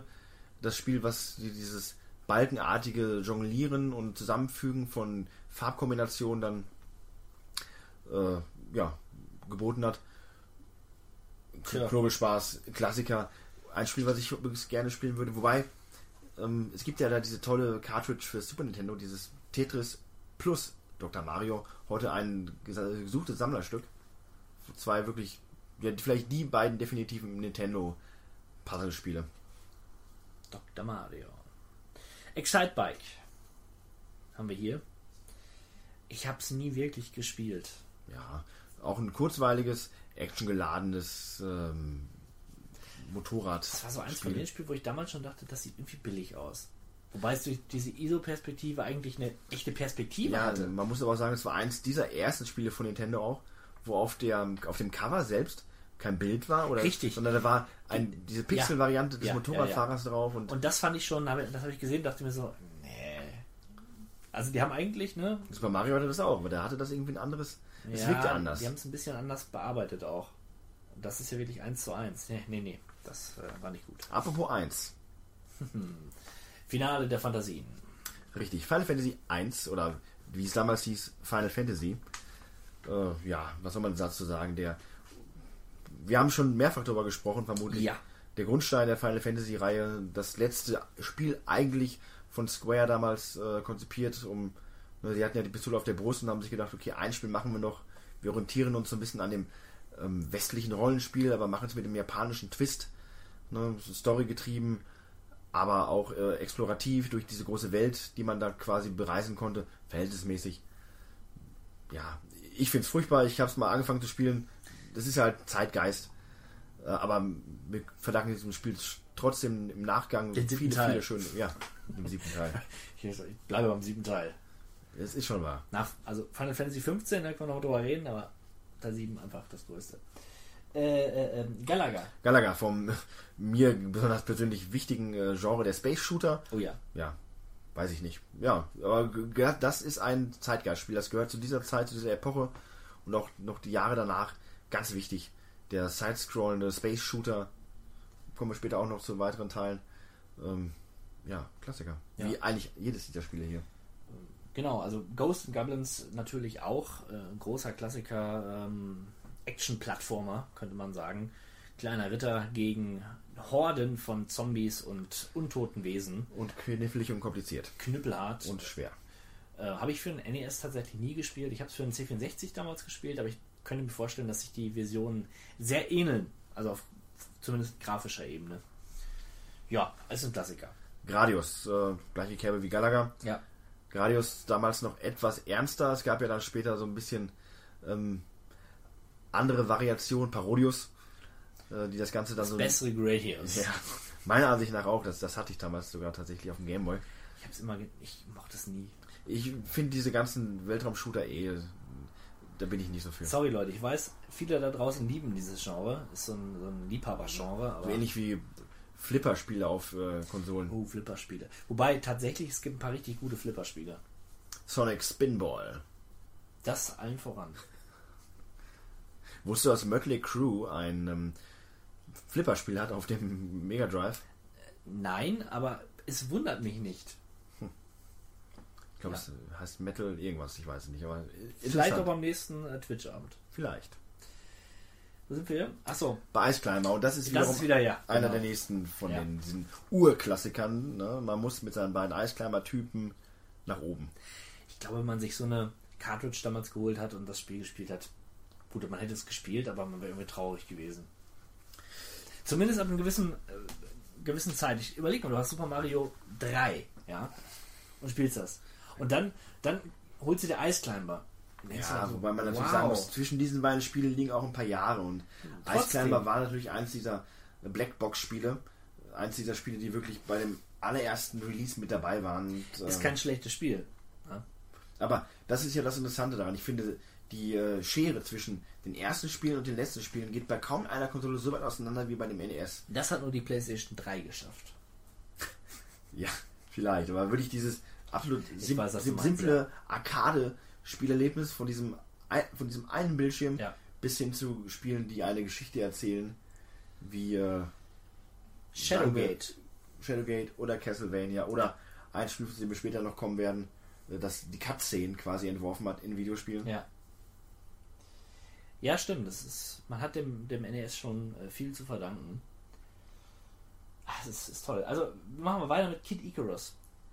Das ist für mich ein Hybrid. Äh, Das hat zum einen die Optik eines sehr frühen äh, Nintendo-Spiels, sehr primitive 8-Bit-Grafik, aber vom Spielprinzip hast du schon mehr oder weniger eine offene Welt. Und vor allen Dingen, du gingst auch in die Horizontale. Das war für mich damals ein echter Wow-Effekt. Als ich das gespielt habe, musste ich mich erstmal dran gewöhnen. Nicht so wie der Ice Climber. Ja. Verdammt. äh, tatsächlich habe ich Kid Icarus zuerst gespielt. Ja, Kid Icarus ist aber einfach auch interessanter von der Prämisse her als Ice Climber, weil naja, Du konntest schießen, du konntest deine Figur mehr oder weniger ein bisschen upgraden. du hattest wesentlich mehr Gegnertypen und, Und ich kannte Captain M, äh, ja, der Game Master und Kid Icarus kam drin vor. richtig. Also ich hatte schon eine Verbindung zur Figur. Ich habe da was hineininterpretiert und habe die, diese kleine, diesen kleinen Sprite mit Leben gefüllt. War cool. War schön. Äh, Kirby's Adventure. Wahnsinnig schönes 8-Bit Jump'n'Run-Spiel. Sieht echt wirklich toll aus. Großartiger Soundtrack. Fantastisch. Ja. Und Kirby ist eh cool. Ja, Kirby. Jetzt ist ernst. Der, ja, Mario Brothers Teil. Okay, so ernst wird's noch nicht. Ja, Mario Bros. Ich glaube, es war das Spiel, was wir beim letzten Twitch-Abend, was ich durchgespielt habe und dass du dann irgendwann du, hier, aufgegeben hast. bevor du hier großkotzig äh, irgendwelche Parolen äh, rufst, ist, ich, die meinen, glaube ich, das andere Mario Brothers. Das erste Mario Brothers. Brother gegen Brother. Stimmt, genau. Ja. Der Bonus von Mario Bros. 3 quasi, wo man diesen Powerblock unten hat und die komischen Ah, ich möchte nicht drüber reden. Ich habe das Spiel nie gemocht. Das hat mich echt wütend gemacht. Weil ich Weil das hat den Zutat super wirklich nicht verdient, das, das muss man schon mal sagen. Ich habe es tatsächlich auf dem C64 gespielt. Das muss irgendwie so eine RIP-Version gewesen sein. Und da dachte ich, boah, Mario. Und ich kannte schon die NES-Version. Und als ich das spielte, habe ich halt diese Arcade, dieses kleine Mini-Arcade-Spiel gehabt. Und das war furchtbar. Ärgerlich. Ja, jetzt aber, jetzt aber ein wirklicher, also eine wirkliche Granate. Ein Brett. Ein Brett. Mega Man 2. Was willst du sagen? Jump and shoot at its finest, würde der Amerikaner vermutlich sagen. Äh, was soll man zu Mega Man noch sagen? Muss man nicht sagen. Wer es nicht kennt, der hat noch nie Spiele gespielt. Wir haben erst neulich noch das Intro extremst abgefeiert. Und wir würden es wieder tun. Richtig. Metroid. Ja, das erste gruselige Spiel, was ich jemals gespielt habe. Ich kann es nicht oft genug sagen. Die Kombination von diesem hoffnungslosen Soundtrack, äh, diese, oder diesem beklemmenden Soundtrack, dann dieser dunklen Welt, diese schrecklichen Wesen überall, äh, kombiniert mit der Erforschung dieser ganzen Welt. Ein tolles Spiel, für das ich damals aber irgendwo dann doch nicht weit genug war, fand ich. ich für mich, mich hat es damals nicht greifen können. Es hat mich gegriffen, aber der Griff hat mich abgestoßen. Einfach weil es so gruselig war und so erwachsen. Und heute weiß man das wesentlich mehr zu schätzen. Ich weiß es nicht zu schätzen. Ich kann mit Metroid nichts anfangen. Leider. Ich würde gerne, Ich habe mich von deinen Erzählungen immer sehr anfixen lassen und dachte, oh, das muss ich nur verstehen, das Spiel, aber irgendwie komme ich da nicht rein. Hattest du denn tatsächlich die NES-Version gespielt oder war Super Metroid? Ich habe Super Metroid sogar wesentlich weniger gespielt als Metroid. Noch mehr Angst hattest. Ja, auch, auch das. Also äh, auch Super Metroid ist vielleicht das gruseligste Spiel auf dem Super Nintendo. Das kann sogar sein. Ja. The last Metroid is in captivity. Ninja Gaiden. Super Spiel. Ja, und wie schon gerade gesagt, das Spiel, was die Cutscene erfunden hat. Hua. Ja, also äh, zwischen den Levels gab es, ich will jetzt nicht sagen Filmschnipsel, aber dann doch animierte Zwischensequenzen, die die Story vorangetrieben haben. Und das war damals ja noch nicht so wirklich Usus. Usus. Ja, also, davon mal abgesehen, kann man heute noch gut spielen, macht Spaß. Ähm, Gameplay ist super. Macht, aber es ist sehr, sehr schwer. Aber, Es ist sehr, sehr schwer, ja. aber ein cooles Spiel.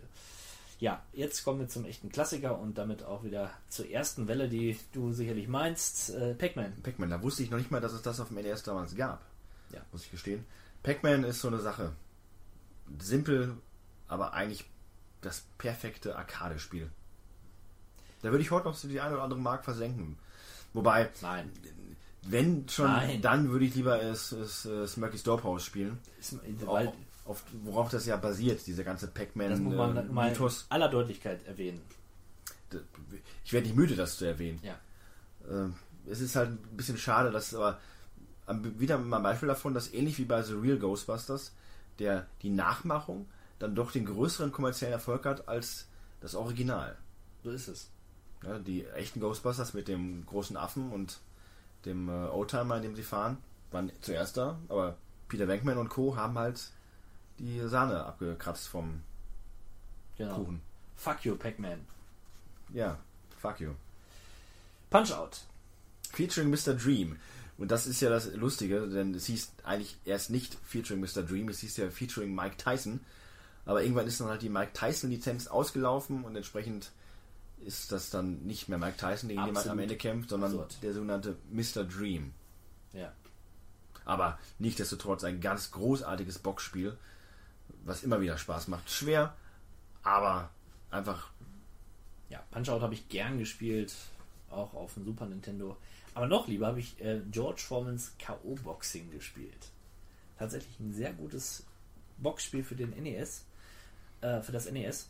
Spielt sich genauso wie Punch-Out, muss man dazu sagen. Aber mit George Foreman. Aber George Foreman hat damals Axel Schulz um den Sieg betrogen, deswegen kann ich Nee, mit nee, diesem Mann zu dem, aber zu dem Zeitpunkt war es noch nicht so weit. Da war George Foreman noch der, der George Foreman. Hm. Mein Gott, langes her.